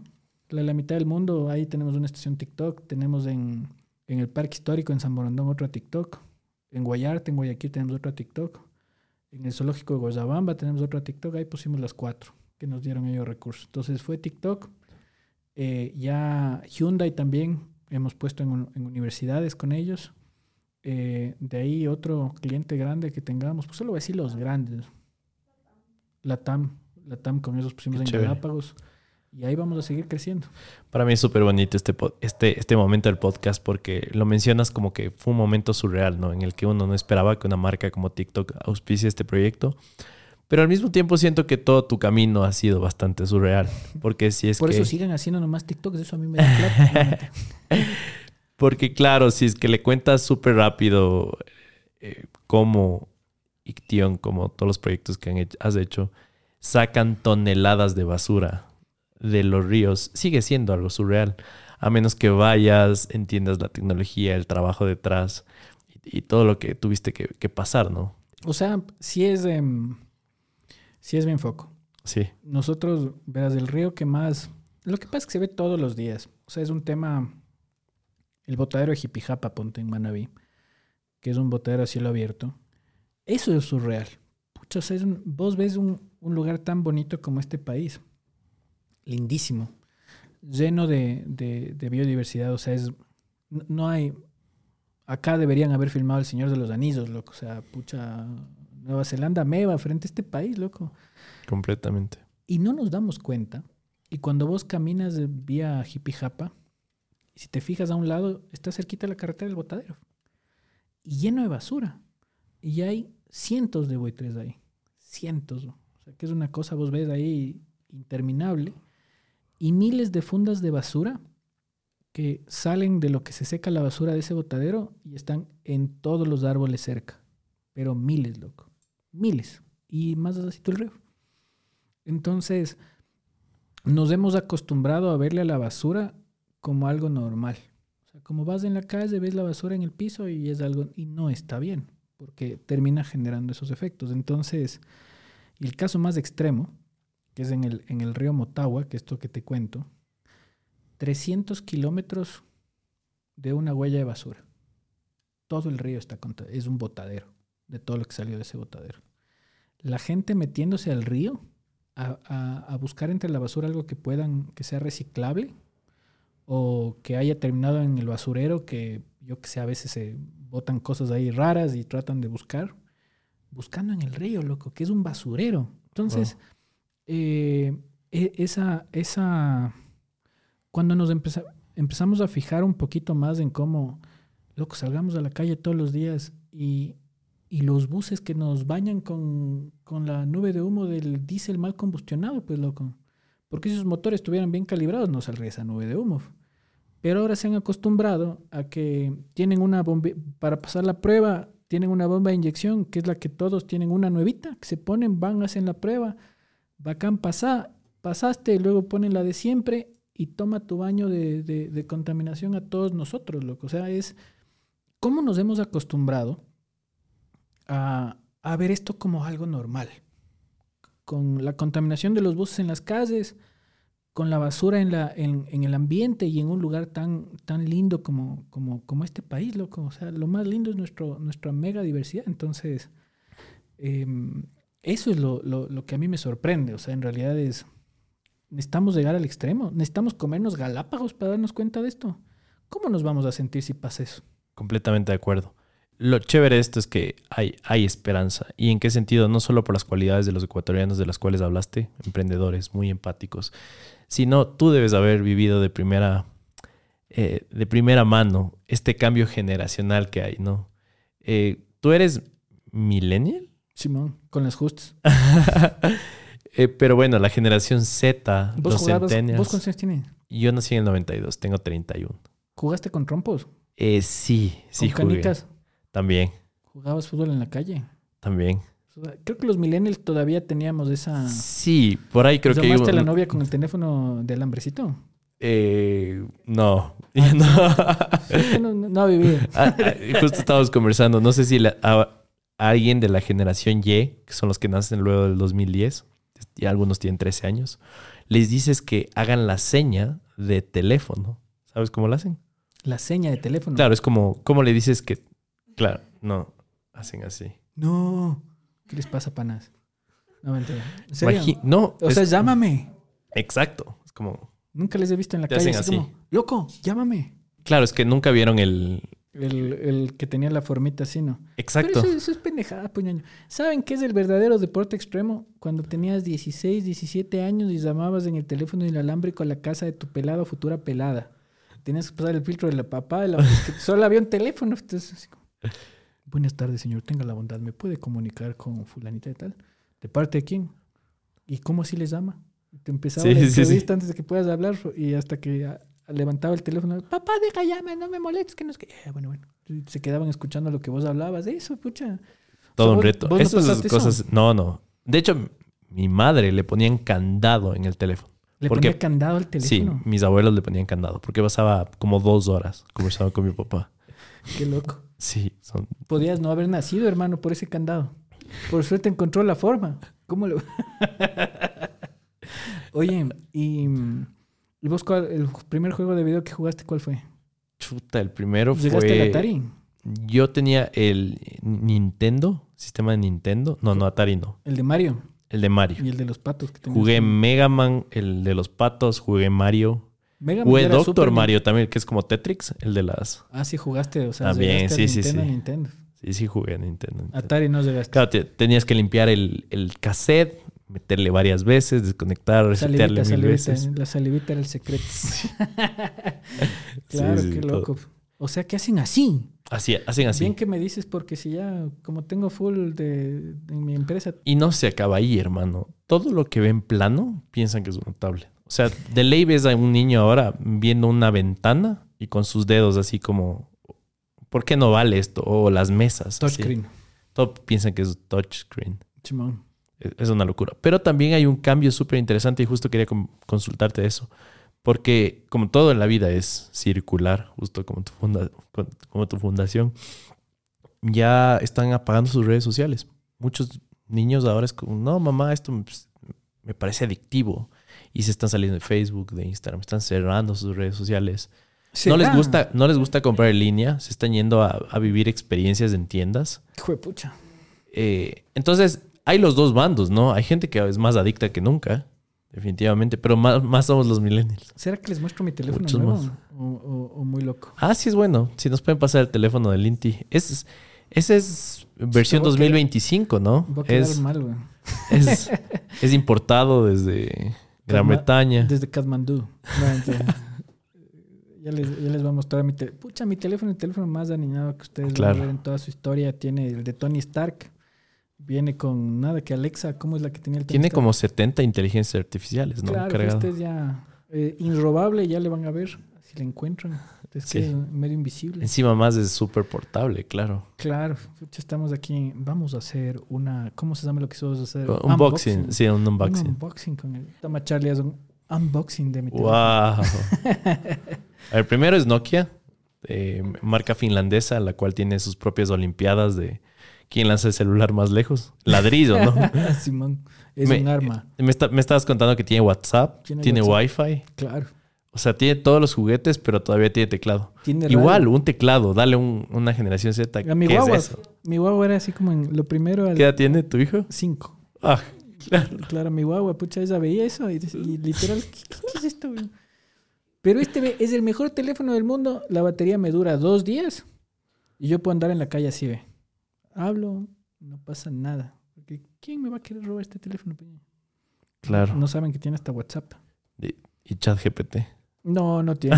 Pero sabes que es justo por justo lo que vos decís. O sea, ¿por qué me acordé? Porque yo sí trato de, de o sea, tengo de hecho este. Y ahora ponte, también tengo el, el smartphone, o sea, por trabajo. Pero cuando yo salgo de la casa y salgo solo con este. O sea, si Mm. no estoy en la oficina o en la casa, eh, ya que se ha vuelto un teléfono fijo ese. O sea, de ahí yo solo salgo con este. Porque mm, trato de que si estoy afuera, poder vivir lo que estoy viviendo. O sea, estoy cool. cansado de esta cosa de que pucha te vas a reunir con alguien y están así como, ay, sí, qué chévere, que no sé qué. Porque es adictivo, pues lo que entonces, como este, hasta me cuesta escribir en el WhatsApp porque toca usar los la- las teclitas. Entonces sí es cierto, o sea, yo creo que eso está bien. Y eso que soy millennial, ¿ve? Ves que los millennials también estamos. Sí, yo siento que mientras mayor eres ahora, más víctima de, de volverte adicto a redes eres. Es increíble. Más los millennials, dices vos. No, más bien, o sea, de ahí para atrás, los baby boomers, generación X, igual. Pero hay unos que ni WhatsApp saben usar. Sí. Solo Es Twitter de- nomás. Hay unos unitos que solo, solo, o X, que solo les sirve el teléfono para, para joder en X. No va a decir quién. Com- completamente. ¿Estás cansado de tener que utilizar diferentes herramientas para organizar tu vida personal y profesional? Con Notion puedes hacer todo esto en un solo lugar, desde un blog de notas hasta un planificador de proyectos. Notion lo tiene todo. ¿Tienes un equipo? Notion es perfecto para trabajar en equipo. Con herramientas de colaboración en tiempo real, puedes compartir tus ideas y dar seguimiento al progreso de tu equipo en un solo lugar. ¿Necesitas personalizar tu espacio de trabajo? Notion te permite personalizar cada página para que se adapte a tus necesidades.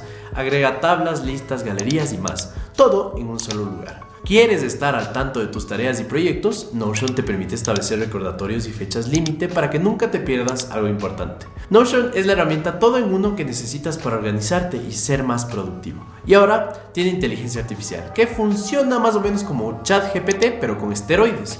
Pruébalo hoy y descubre todo lo que puedes hacer. Si te estás preguntando cómo empezar con Notion hoy mismo, te vamos a dejar un enlace como comentario fijado y en la descripción para que puedas registrarte y comenzar a organizar tu vida hoy mismo. Me callo y permito que sigan viendo este increíble contenido, pero aprovecha Notion hoy mismo. Abajo. Bueno, ¿cómo, cómo has, tú has percibido este cambio generacional? Es decir, cuando vas a dar charlas, cuando... eh, creería yo que los jóvenes son quien más entienden tu mensaje, lo que haces. O también hay gente mayor, por así decirlo, que entienden que tenemos solo un planeta y hay que tomar acciones lo más pronto posible. Mi abuelo sabía decir algo, que es de, me lo llevo y lo, lo pongo, que, que a mí me parece que es lo, lo mejor como para dar un inicio, que es, él sabía decir, las generaciones se construyen en los hombros de los gigantes de las generaciones anteriores.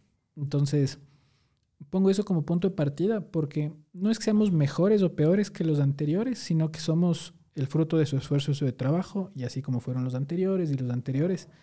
Y sí nos da ciertas ventajas. O sea, no se puede discutir de que eh, de la generación millennial para abajo, quizás los boomers un poco, no sé, pero tenemos mucho acceso a información. O sea, para nosotros ya no está el tema de, ya no nos dejamos influenciar solamente por los medios tradicionales que te cuentan una historia y que te cuentan su visión de la historia y también te cuentan, no es que sean malos, sino que ellos sienten que eh, tienen también un estatus que defender, una realidad que ellos viven y en función de eso también tratan de, de, comunicar y hacer que esa sea la realidad. Eso ya no pasa con un millennial. Un millennial ya tiene todo el Internet de información y mientras más eh, preocupado esté de dónde informarse, puede contrastar. Entonces ya no solamente ve el un lado, sino ve el otro. Entonces tienes el chance de, de poder eh, alimentarte muchísimo más de información. Y eso hace que tengamos una posibilidad de poder tomar decisiones menos sesgadas a la realidad. Y dentro de eso se encuentra el tema ambiental. Algo que ha sucedido eh, es que el, cerco mediático que existía eh, que esto no se ha discutido mucho acá, ¿no? Pero el tema, el tema del desastre ambiental que estamos viviendo se discute desde los años 80. Y estudios existen desde los 60, 70. Ya habían estudios que nos decían, eh, verán panitas, hacia dónde se están yendo con el tema del uso de combustibles fósiles o esa cosa que se inventaron, polímeros que generan los plásticos, o sea, si, si se les sale de control, que es lo mismo que ahora se está discutiendo la inteligencia artificial, es si no le pones límites al, al, uso y a la manera de cómo la tecnología interactúa con los, con los seres humanos y solo le, le, ves como un lucro comercial, porque ese fue el problema, fue como eh, en combustibles fósiles se le vio como una ventaja competitiva de Estados Unidos y fue panas el mundo con combustibles fósiles. Entonces, y no se pensó en el efecto. Pero ya en, muy temprano en ese proceso, no tanto como se debió como ahora ya es con la inteligencia artificial, pero por ese lucro terminamos masificando algo que ahora genera un efecto. Lo mismo con el plástico. Entonces, y durante muchísimo tiempo se trató de ocultar esa realidad. Hay un, en el tema del plástico, hay un reportaje eh, de la Deutsche Welle súper bueno de cómo las grandes corporaciones que producen plástico hacían propagandas para echar la culpa a la gente. Para decir, verá, el problema, todo lo que usted ve es su culpa. Y hasta ahora, de hecho, si tú escuchas muchísimo acá, dicen, es culpa de la ciudadanía. No te dicen lo que hemos hablado, de que es el manejo de desechos, así hay un cambio cultural necesario, pero a ese punto. Lo mismo con el petróleo. Ahora estamos en la COP 28 y él eh, se, da, se da en Dubai y está el man, pucha, del el, el, el chair de, de, de, la COP eh, diciendo que no cree en el cambio climático, que no hay necesidad de eh, quitar los combustibles fósiles. Y le saltó toda la comunidad científica a decirle, pana, oiga, o sea, que usted no quiera leer es otra cosa. Entonces, ha habido justo ese... Y esos medios, medios, eh, corporaciones, perdón, han dado muchísima plata a los medios de comunicación. Muchísima plata. Para, que, para blanquear, si se puede decir de alguna forma, el efecto que generan. Entonces, desde que se da el Internet y la multiplicación de la, de la forma y democratización de la opinión, se da una suerte de, posibilidad de que nosotros podamos ver otras historias desde otros lentes y otros focos. Empieza a salir alguien como Al Gore, eh, que fue una persona que en Estados Unidos le, hacían, salía en Los Simpson como una persona loca por lo que hablaba de cambio climático cuando en realidad te estaba diciendo lo que estamos viviendo. Entonces, esa es una oportunidad que, que existe ahora con los millennials y esa es la diferencia con, con otras generaciones. Y por eso es tan importante saber hasta escoger cómo nos, cómo nos cuentan la realidad. Porque eso es a la final lo que terminamos recibiendo en las redes sociales. ¿Y qué tanto queremos estar enterados de la realidad en vez de vivir la realidad? ¿Qué es lo que le está pasando a la gran mayoría? por pasar clavados en el teléfono y ver lo que otros están haciendo, dejan de vivir, pues. Entonces, eh, un efecto negativo y positivo, pero en ese sentido hay mayor eh, posibilidad de que se den resultados y opiniones que no son dominados por corporaciones que muchas veces han visto su lucro por encima del beneficio social. Eh, un ejemplo es el Yasuní, la consulta del Yasuní. Cuando nosotros empezamos, decimos apoyar la, consulta de los días unidos, yo tenía panas que me decían, loco, ¿para qué te metes? Van a perder. Imagínate todos los recursos que van a meter las empresas X, Y o Z en los medios WXY para decirle a la gente lo que sea, para que la gente tenga miedo y la gente le laven el cerebro y le digan, porque es, increíble cómo nos intentaron convencer de que la zona más megadiversa por kilómetro cuadrado de la faz del planeta tenía que ser explotada. O sea, en un kilómetro cuadrado de Yasuní hay más vida que en toda Canadá y Estados Unidos combinados. ¿Y qué íbamos a hacer con eso? Meter tubos, sacar lo que se encuentra debajo para que se destruya. Y eso no sucedió. Y la información que llegaba era, era igual surreal. Mi, mi viejo, con él tuve un mini debate y me decía, no, es que si no sacamos nosotros del petróleo, lo van a sacar los, los vecinos, me Los decía. peruanos, claro, y que es imposible. Ya, Eh, claro, y, y yo cogí, me quedé con eso, me puse a investigar y y no, Imposible. no es así, o sea, O sea, sí se podría, tecnológicamente es posible, pero el modelo de negocio no te da porque es muy caro. Entonces, porque tecnológicamente podemos hacer un montón de cosas. Pero lo lindo de esto es que mira cómo eh, la decisión de los ciudadanos y, lo lindo de este país, porque esas cosas no vemos, nos, nos dijeron, oigan, se van a quedar sin plata y ustedes necesitan plata. Eh, tienen problemas de inseguridad, tienen problemas de, de falta de recursos y eh, tenemos que sacrificar ese lugar. Y el resultado, ¿qué hicimos los ecuatorianos? Decidimos poner por encima de nosotros a la naturaleza. Eso es lo que hicimos con el Yasuní. Y ese resultado nos, nos demuestra lo, lo importante y el progreso que estamos generando esta nueva generación en función de lo que la generación anterior hizo para nosotros. Y así serán las siguientes. Entonces, la- las siguientes seguirán viniendo con nuevas visiones, ideologías y formas que dentro de los procesos de comunicación, a menos que esto se vuelva un sistema orwelliano y nos jodamos y alguien nos controle la cabeza, esto puede pasar. Eh, ojalá nos dé el caso, pero eh, mientras siga desarrollándose en el mundo en el ritmo que va, claro, las, generaciones que vienen tendrán mayor capacidad en muchos factores, dentro de esos acceso a la información que les permitirá tomar quizás una mejor capacidad de decisión, ¿no? Y también educación, porque eso también es importante. Eh, antes, las generaciones anteriores, eh, la posibilidad que tenían de educarse era muy baja. Por eso es importante la educación pública. O sea, cuando les salgan a decir, yo estudié escuela, colegio, universidad en, en colegios públicos.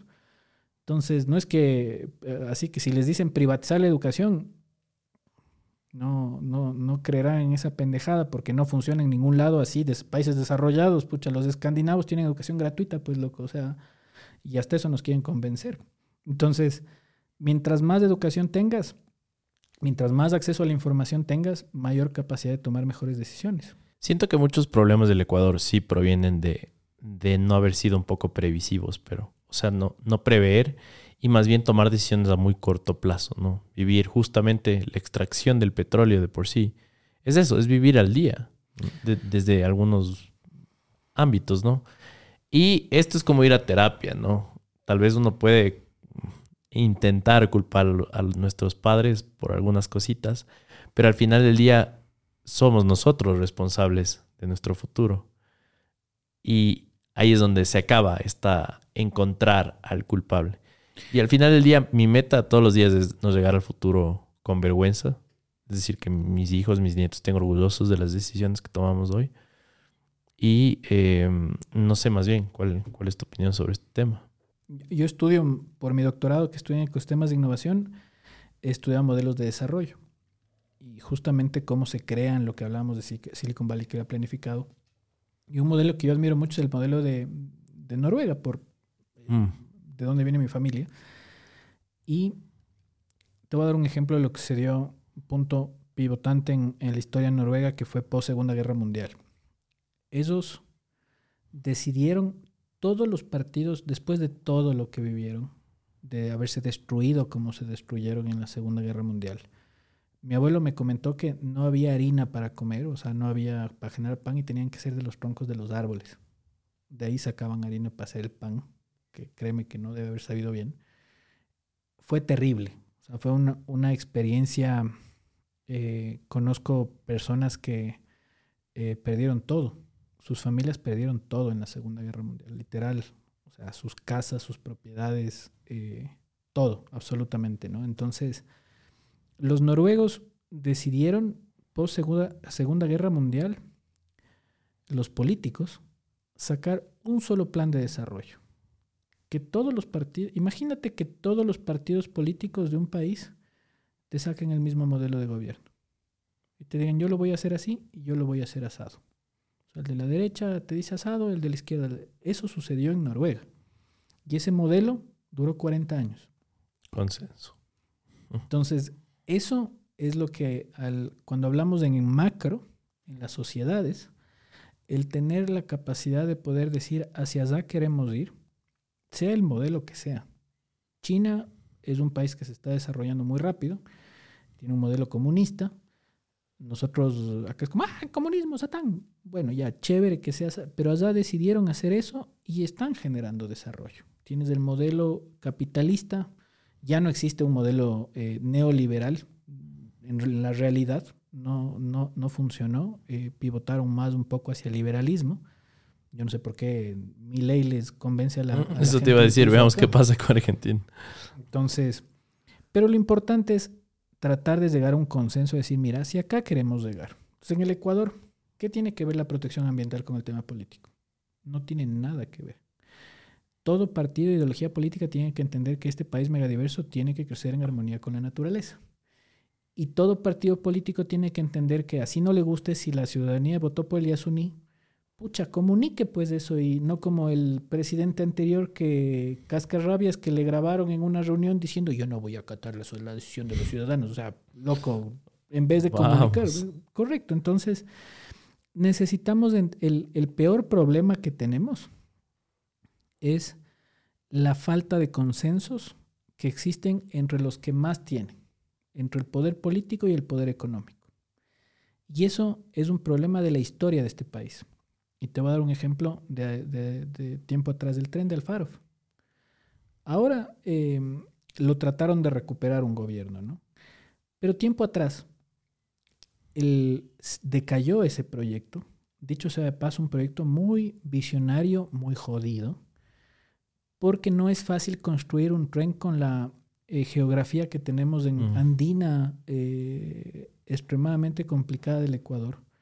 Que hay puntos en el cual el tren incluso tiene que hacer esto para Sí, poder claro, bajar, pues loco. Claro. Que yo les decía eso en Noruega y me decían como, ¿Qué? ¿cómo?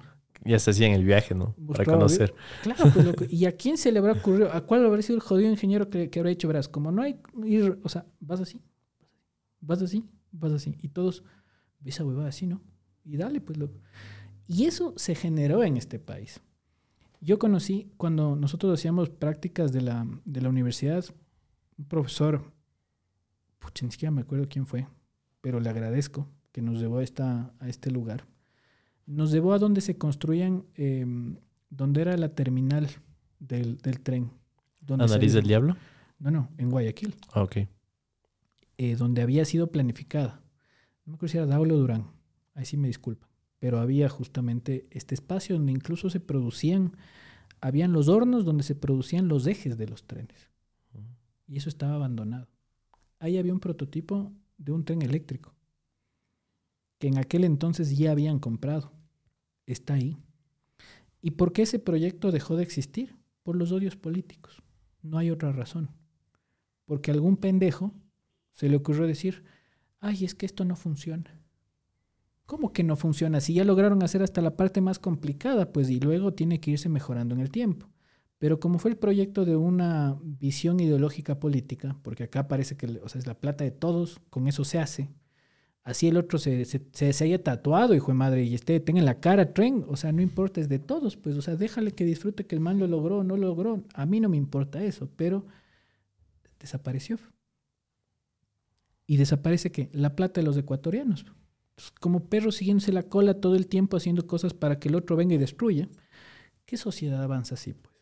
Entonces, lo mismo con una clase económica, eh, no todos, y a mí no me gusta generalizar, porque hay eh, personas ayer, eh, y saludos, pucha, a Henry Yandun, que estuve conversando ayer, un empresario ecuatoriano que yo admiro mucho. Le voy a mandar este podcast, de hecho, para que vea que estoy hablando de él. Em, y sorprendido, pues, de, su capacidad de, generar industria y empresa en este país. Entonces, no es que son todos, pero hay mucha gente en este país que hacen plata y ¿qué hacen con esa plata? Sacar fuera del país. Comprarse casas en Miami para asegurar el futuro de los guaguas. ¿Qué país funciona así? O sea, cómprate una, cómprate dos, cómprate tres, pero el resto reinvierte en tu país. O sea, haz patria, eh, ponte otra cosa. Es que no hay seguridad jurídica. Tienen unas empresotas, hijo de pucha, con miles de personas, entonces sigan haciendo eh, patria. Entonces, esas dos cosas son gravísimas y hay que ponerlas em, porque hay gente que va de impuestos hay gente que no paga lo que debe pagar. Y el hueco eh, de evasión tributaria de este país supera los 7 mil millones. 7 mil millones por año. Por gente viva, caretucos, que viven del resto.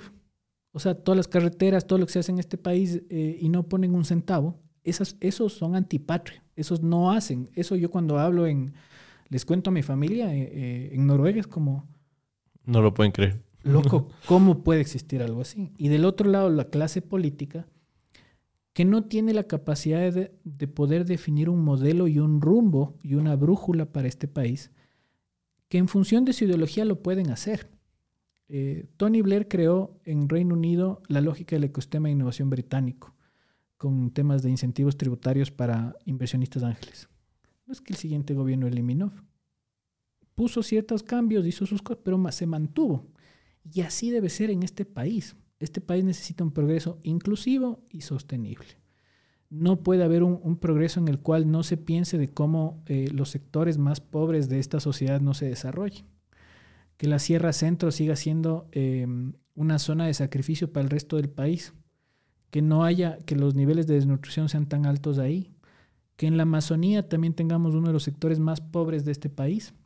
Y que luego todas esas personas tengan que venir hacia las ciudades y sean cooptadas por personas eh, que les dan una oportunidad a través de, negocios ilícitos, porque no tienen de otra. Entonces, e, eso es lo que justamente ahora, y ojalá empecemos a hacerlo, definamos cuál es nuestro modelo y vamos hacia allá 30, 40 años. Hay que irlo modificando, cambiando. ¿Por qué eliminaron Yachay?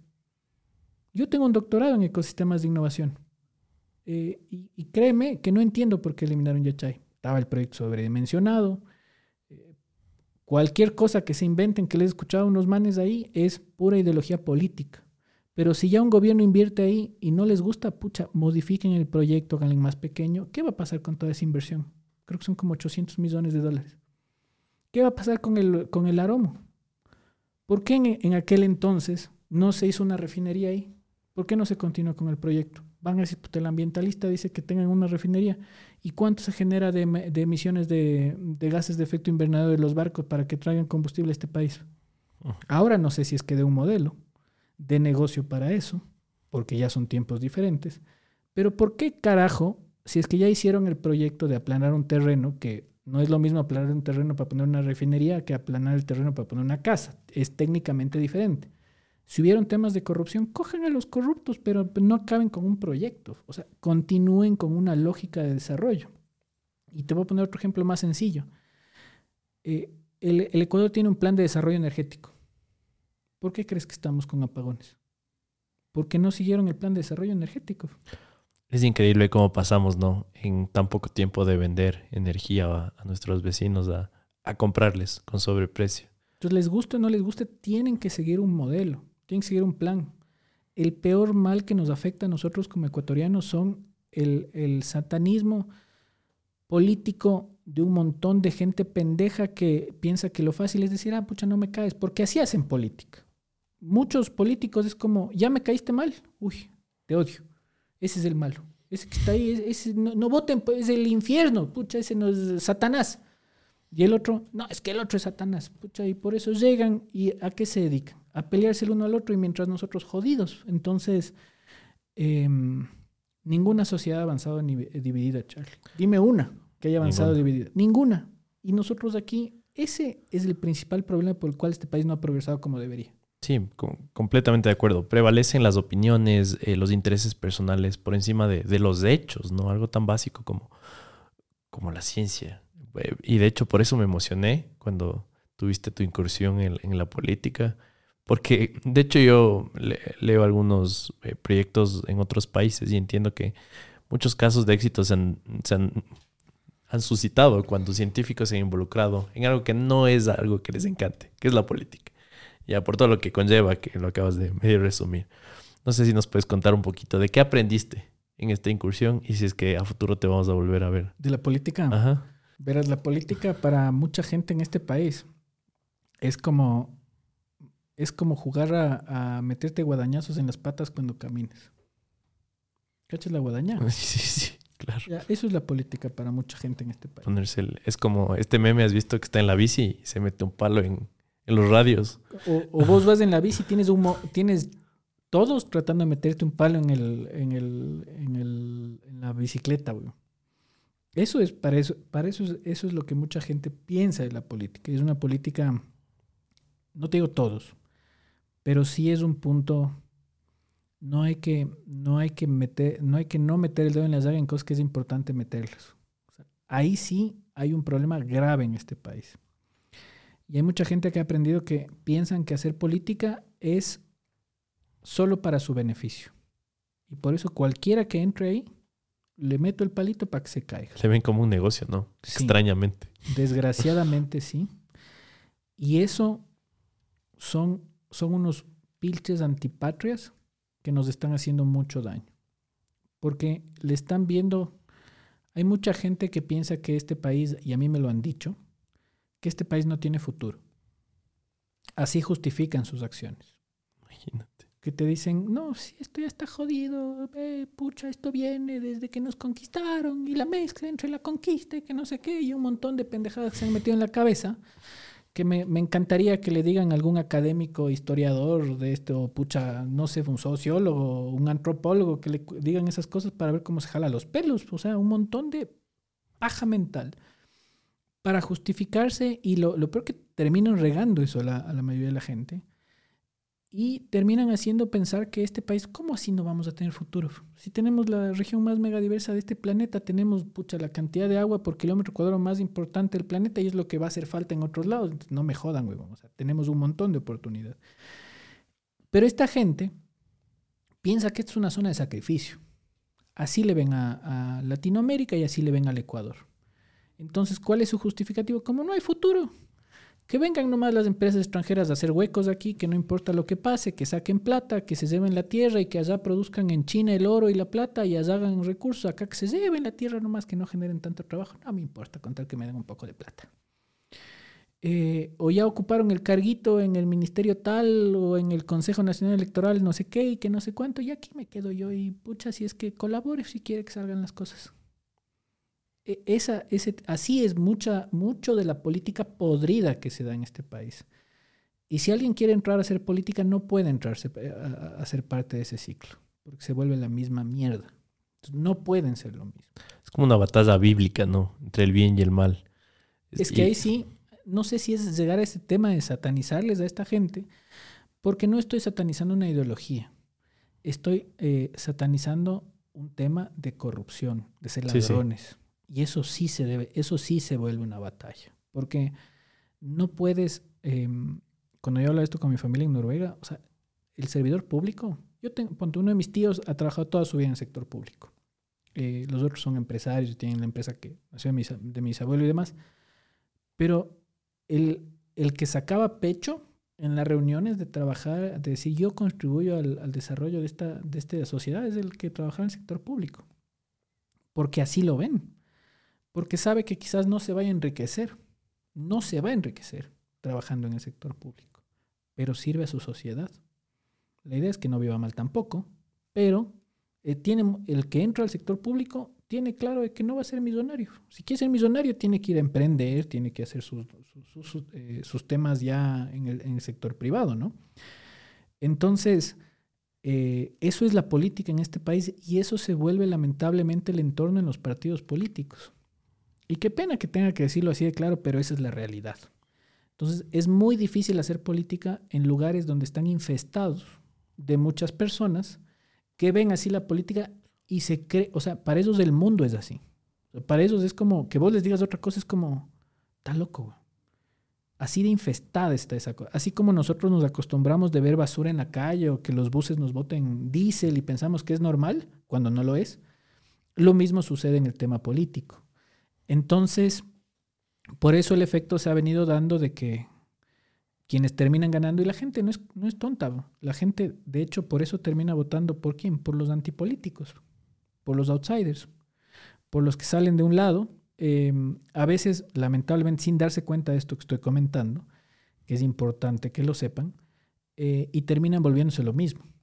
Entonces, justo por eso se da ese efecto en el cual eh, va a tener que haber una transición, eh, un cambio, ojalá, a, satanizar lo que es. No al que piensa diferente, sino al ladrón.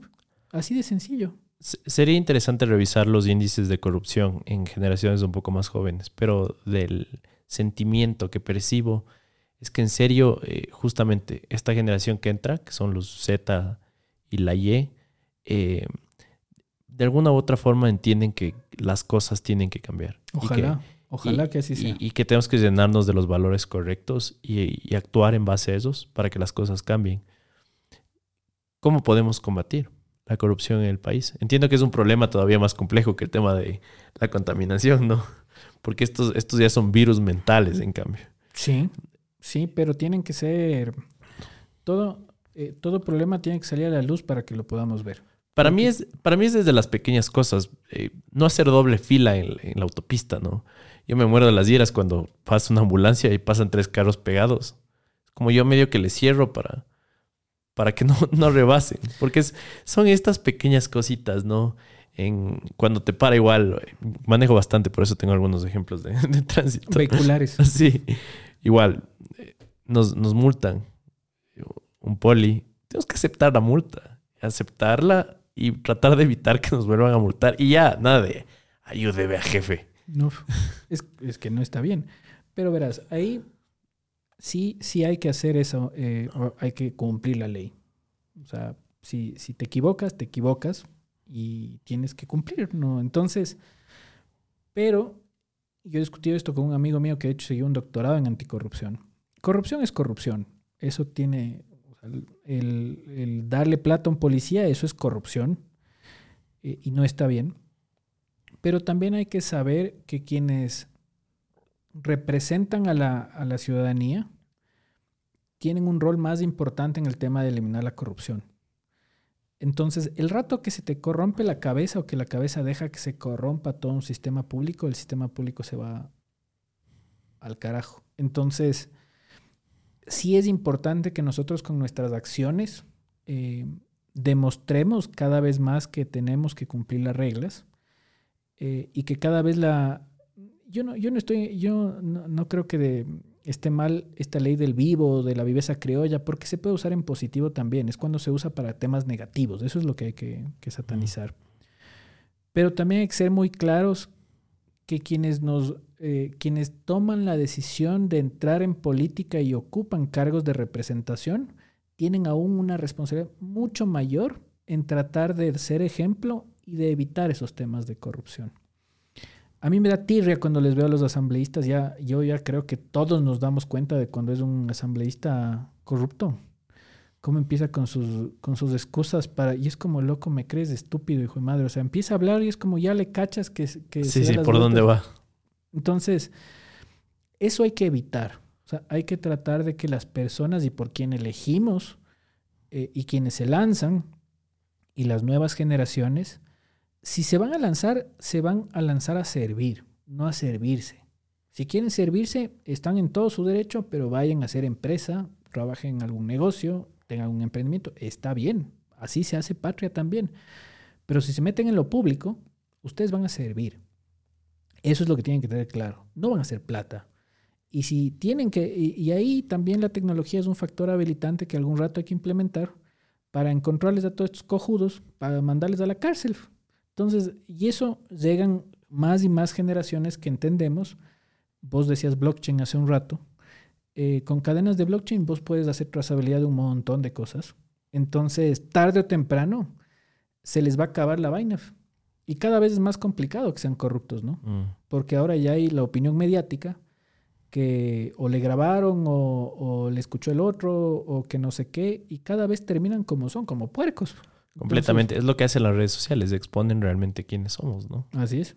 También hay cosas que se inventan, Sí, eso sí, sí. también es cierto, pero, eh, y es terrible, pero dentro de todo, o sea, sí genera que sea, mientras más complicado sea que estos eh, de madres roben, mejor, Eh, porque en realidad el, su efecto es mucho mayor a, a lo que genera, digamos, un problema de la gran mayoría de la gente, ¿no? Entonces, sí es, es increíble la cantidad de recursos que se pierden en un país por eso, Eh, increíble la cantidad de proyectos que se dejan de hacer en un país, porque llega uno, le pide plata y luego le cambian a los cinco o seis meses, y llega el otro y le vuelve a pedir plata.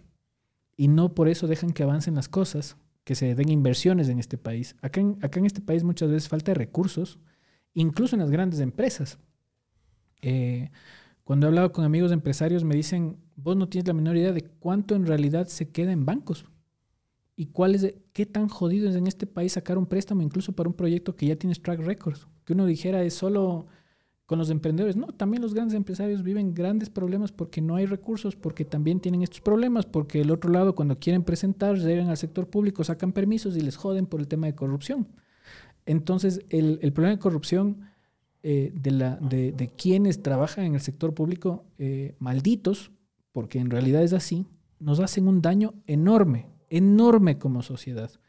Que quizás ellos piensan que por vivir bien un ratito más, nos están generando un efecto súper grande. Y sí hay que combatirlo. Y ahí yo creo que la tecnología va a tener un factor. Mm. El rato que, que digitalicemos todos los servicios del sector público, ahí, ahí se les acaba la vaina a estos hijos de madres. Completamente. ¿Vas a volver a incursionar en algún momento en la política? Sí, pero no ahora. Eh, ahora estamos muy trabajando eh, muy eh, fuertemente en nuestros proyectos. Estoy muy ilusionado en, en nuestro proyecto que, que viene el siguiente año, en nuestro proyecto Guayas, Guasabamba, nuestras estaciones Galapaxi. Eh, nuestro equipo está muy motivado, entonces no creo que es el momento. Creo que es bueno también que hay gente joven. Espero que le vaya bien al Daniel. Eh, que no caiga en las mismas lógicas de, de odio a la cual le quieren meter Mm. hasta ahora ha hecho un buen trabajo. Eh, felicito eso. Entonces me tiene tranquilo por lo menos hasta ahora. Vamos a ver cómo va la, la siguiente su trabajo. Eh, pero creo que creo que está haciendo algo bien y yo tengo cómo aportar desde el lado de, eh, del sector privado. Se viene el Plastic Treaty en el Ecuador, que a nivel global, perdón, que es el, el tratado que vamos a firmar todos los países para combatir la contaminación plástica. Se va a firmar el próximo año y quien lo va a liderar es el Ecuador. Tiene la presidencia del, del Comité Intergubernamental que va a hacer la firma de eso. Es como el Acuerdo de París de Cambio Climático, pero va a ser el Ecuador el que haga. Ojalá se firme aquí. Ojalá se llame el Acuerdo Galápagos, el Acuerdo Quito, el Acuerdo San Borondón o, o Guayaquil eh, y que se lo conozca en el mundo así. Entonces hay que trabajar mucho en, en demostrarle al planeta que tenemos acá en el Ecuador. Imagínate que logre poner uno de los sistemas que estamos pensando en el Guayas cuando Sería se firme acá, para que vean que acá tampoco es que estamos quedados esperando que vengan a darnos las soluciones, entonces muy metido en eso. Pero sí en algún momento espero eh, a futuro, eh, con más barba y menos pelo, eh, incursionar con todo lo aprendido en, en temas políticos. ¿Qué tecnología eh, te interesaría ver cómo se desenvuelve en los próximos años? Puede ser blockchain, inteligencia artificial, energías, Joder, que es algo que te, chuta, que te intriga y al mismo tiempo te, te interesa. Verás, la inteligencia artificial es, es espectacular. Va a estar en todo. O sea, todos los productos y servicios van a tener una incorporación. Va a ser como, como cuando la electrónica entró en la tercera revolución industrial. Entonces, va a ser muy chévere ver lo que va a suceder. Vas a tener una aplicación que ya no te vas a meter a la aplicación y decir, oye, tráeme comida. No, le vas a hablar. Decir, loco, oye, ¿qué me recomiendas que esté con un 30% de descuento y que no haya comido en las tres próximas semanas, no haya comido eh, hace tres semanas que sea nuevo? Entonces la inteligencia artificial te va a buscar y te va a decir, loco, te recomiendo estas cosas, pero esta no porque tienes intolerancia a esta vaina y esta de acá sí. Entonces, si como estás con un índice de grasa corporal tan alto y estás medio gordito, mejor te comes esto. Entonces, bueno, eh, ¿y está en descuento? Sí, deme comprando. Entonces, listo, ¿con cuál de las tarjetas? Ya está. así va a ser la, o sea, hacia allá la inteligencia artificial. Entonces, se va, se va a meter en todos los, los procesos, en, el, en, los servicios. Va a ser muy fuerte la, la incorporación de, la, de, de ello. Eh, ya hay niveles mucho más avanzados en, en toma de decisiones. Increíble lo que vamos a ver. O sea, predicción de hay algo que siempre se trata de ver, es como la predicción de la volatilidad de la bolsa, de las bolsas de valores. Entonces van a, van a ver cosas interesantes que van a pasar ahí de, de, análisis, o sea, de análisis complejos de grandes datos, del Big Data con inteligencia artificial. Es algo que, que en realidad va a ser muy interesante ver los resultados que va a generar. Y también nos va a dar información. Eh, las Smart Cities van a usar Big Data, y, e inteligencia artificial, más eh, sistemas ciberfísicos que son de captación de datos, que eso es la cuarta revolución industrial, para poder darte facilidad de toma de decisiones. Entonces llega el Pavel y dice, chuta, ¿cómo veo la mancha urbana de Quito? Entonces llega, compra el servicio de Airbus, de satélites, de imágenes satelitales a 40 milímetros de resolución y te sacan un mapa eh, de, en tres dimensiones con una resolución muy alta de todo Quito y luego tú metes eso en un mecanismo de grandes datos analizado con inteligencia artificial y te sale, eh, señor Don Pavel, el estado de las calles del 45% tiene baches, el 20% se encuentra en buen estado, el otro ni siquiera ha sido asfaltado. Entonces, eh, señor Pavel, de aquí para acá son invasiones, entonces te da datos. Y eso va a pasar. Eh, y es algo muy interesante porque necesitamos estas herramientas que antes no las teníamos como sociedad. Cuando éramos más chiquitos como sociedades, el, político tenía que caminar en la calle y ya veía qué estaba pasando. Pero ahora dile al Pablo que se camine todo Quito ver qué esté pasando. Entonces les va a dar esas herramientas.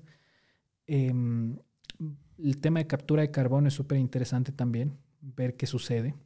Ahí hay cosas muy interesantes que es Elon Musk propone que le demos vitaminas al planeta, básicamente que aumentemos su capacidad de absorción de carbono para tratar de combatir cambio climático. Entonces va a haber mucho en temas ambientales también. Cleantech, vamos a ver cosas muy interesantes. Eh, cuidado de usos de suelo, nuestras tecnologías de extracción de plásticos. Nosotros ya utilizamos inteligencia artificial. Queremos hacer mapeos también de, eh, de imágenes, justamente de mapear dónde se encuentra la contaminación. Eh, vamos a avanzar hacia allá. Em, pero es muy interesante ver todo eso a mí lo, lo, que más me, digamos, quiero vivir es la realidad aumentada. Eso, eso es algo que estoy así como contando el, el, momento en el cual pueda tener mis gafas y que te pueda ver y haga así y, diga, ¿cómo, ¿cómo, se llama este man? Y me salga el nombre, me salga la edad. Que hagamos este podcast y tú desde tu cuarto, desde tu ni siquiera eso verás. O sea, en la, andar en la calle y ponte estar así, que me salgan los nombres de todos los que están ahí y me digan este choro y digo, hijo de madre, me cruzo la calle. Le ves como una estrella. Claro, te sale así. Le ves los reviews. No, mentira. no, entonces, o sea, te da la inteligencia artificial ese chance de, de un montón de cosas. Quieres vivir en un capítulo de Black Mirror, entonces. Sí. uno uno que, que tenga final feliz, pero. ¿Habrá final feliz en algún capítulo de Black Mirror? no existe. es un tema aspiracional. Claro. Entonces, o ponte reparar máquinas que te den información en ese rato, ver la máquina, temperatura, cuando le da. O sea, la realidad aumentada te va a dar una, una capacidad muy. Eso quiero ver. De hecho, te cuento, tengo las últimas Oculus Quest 3 y todavía no pruebo. Que me va a regalar por el podcast. ¡Bravo! sí, nos la mandó Meta y. Como si nada, ¿no? sí, me mandó Facebook, Don en, Mark. En esta, en esta mesa se te aparece un piano y viene como Guitar Hero, las teclas con el timing y puedes aprender a tocar piano. No, qué bacán. Sí, y es algo que, que existe ahorita. Y estás lavando los platos y tienes ya varias pantallas en tu cocina de YouTube. En esta, en, en este estas. ¿Les, les, mueves con tus dedos? Las pantallas. ¿Estás vendiendo? ¿Me vas a mostrar? Sí, claro que sí. Bacán. Eso, eso quiero ver. Quiero también el que yo creo que ya va a salir pronto y de meta mismo. Eh, la traducción simultánea. Sí, sí, sí. Irme a China y, y, decirle al chino, pucha, o a Japón, con Konichiwa, Goken, Dotsukai, pucha, que me, me entienda lo que le estoy diciendo y luego me traduzca en tiempo real. Imagínate, güey. Ahorita y hay algunas inteligencias artificiales que están utilizando en creación de contenido que te modifica la boca y te hace un, te hace un doblado súper bien. De hecho, Met está probando ya una de traducción universal, Sí, sí, pero sí. solo está en, en demo todavía. Pero imagínate que te pones vos eh, las propias gafas con un, con un micrófono y un parlante, entonces tú le hablas y te traduce en ese rato. Tiempo real. Con tu propia voz. Y se jala y le insultaste y te saca la madre. Está jodido los de... ¡Maldito meta! No, mentira. Pero cachas, o sea, Sí, sí, sí, una locura. irte a todo lado, pues loco, o sea, hablar... El inglés te, hable, te abre un montón del planeta, eh, es, es bueno, información, pero yo no sé, pues loco, irte a Japón, hablar con los japoneses, así que, que te digan cómo dicen estos manes a los que son de afuera, se me fue el nombre, güey. Tienen un término así a los, a los que son, pero que ya vos les hables y que en ese rato te diga eh, con el acento perfecto de japonés esté hablando, o sea, rompe barreras hasta culturales, porque Completamente. es, eso, eso estoy y creo que lo vamos a vivir. O sea, yo, Sí, yo eso sí, le sí. doy seis años. Estoy contando los días. Eso sí, si es que hay que hacer cola para comprar el primero. Si hay que ser beta tester. Charlie es amigo de Don Mark. Entonces, Don Mark, usted que se lleva con, con este señor, le manda cosas. Cuando, cuando quiere hacer el unboxing del, del, del- de, la, de estos de, de lenguaje, me manda a mí. No le mande a él. O le hace que haga el unboxing, pero me da luego a mí. Eso es. Ahí compartimos. Inti, qué buena conversa, hermano. Eh, estoy seguro que este va a ser uno de algunos capítulos. Gracias por aportar ciencia, por aportar tantas cosas buenas de este país. Para mí es un gustazo siempre sentarme contigo. La primera vez presencial, pero ya nos conocemos desde hace algún tiempo. Chévere, brother. Si la gente quiere seguirte, sea a tus proyectos o a tu persona, ¿por dónde puede conectarse? ¿Cuál es tu red social más activa? No me busquen por mi apellido, porque es el apellido de Trabalenguas. Así que más bien me Claro. busquen como Groninti, Groninti con Y al final. Eh, ahí me encuentran en, en X. Pero mi equipo me dice que también diga las otras redes, TikTok, Facebook, Instagram, también son bien bacanes. En Instagram, en TikTok sacamos contenido de Ictio muy bacán. Qué bacán. Ahí de las máquinas funcionando. Eh, hicieron el otro día uno que con el sonido de cómo se escucha sacar el material del río. Ese reventó. Gran idea. Sí, se les ocurrió 1.1 millones de views a nivel latinoamericano. Para alguien con conciencia ambiental debe ser el equivalente a una caja registradora metiendo plata. Exactamente, porque escuchas, qué loco, literal, es que Claro. escuchas cómo sale la basura, Exacto. cómo cae. Entonces sí es un- una experiencia muy bacana. Entonces hace un contenido súper chévere ahí en las redes. Eh, ahí, yo por eso tengo en mis redes de Groninti, tengo los nombres de, de Iction, de Fundación Circular, entonces pueden seguir el trabajo que hacemos. Acá también se hace tecnología y es tecnología de proteger al ambiente. Se viene un gran video entonces también eh, de Murphy documentando todo eso. Qué gustazo, Inti. Gracias, pana.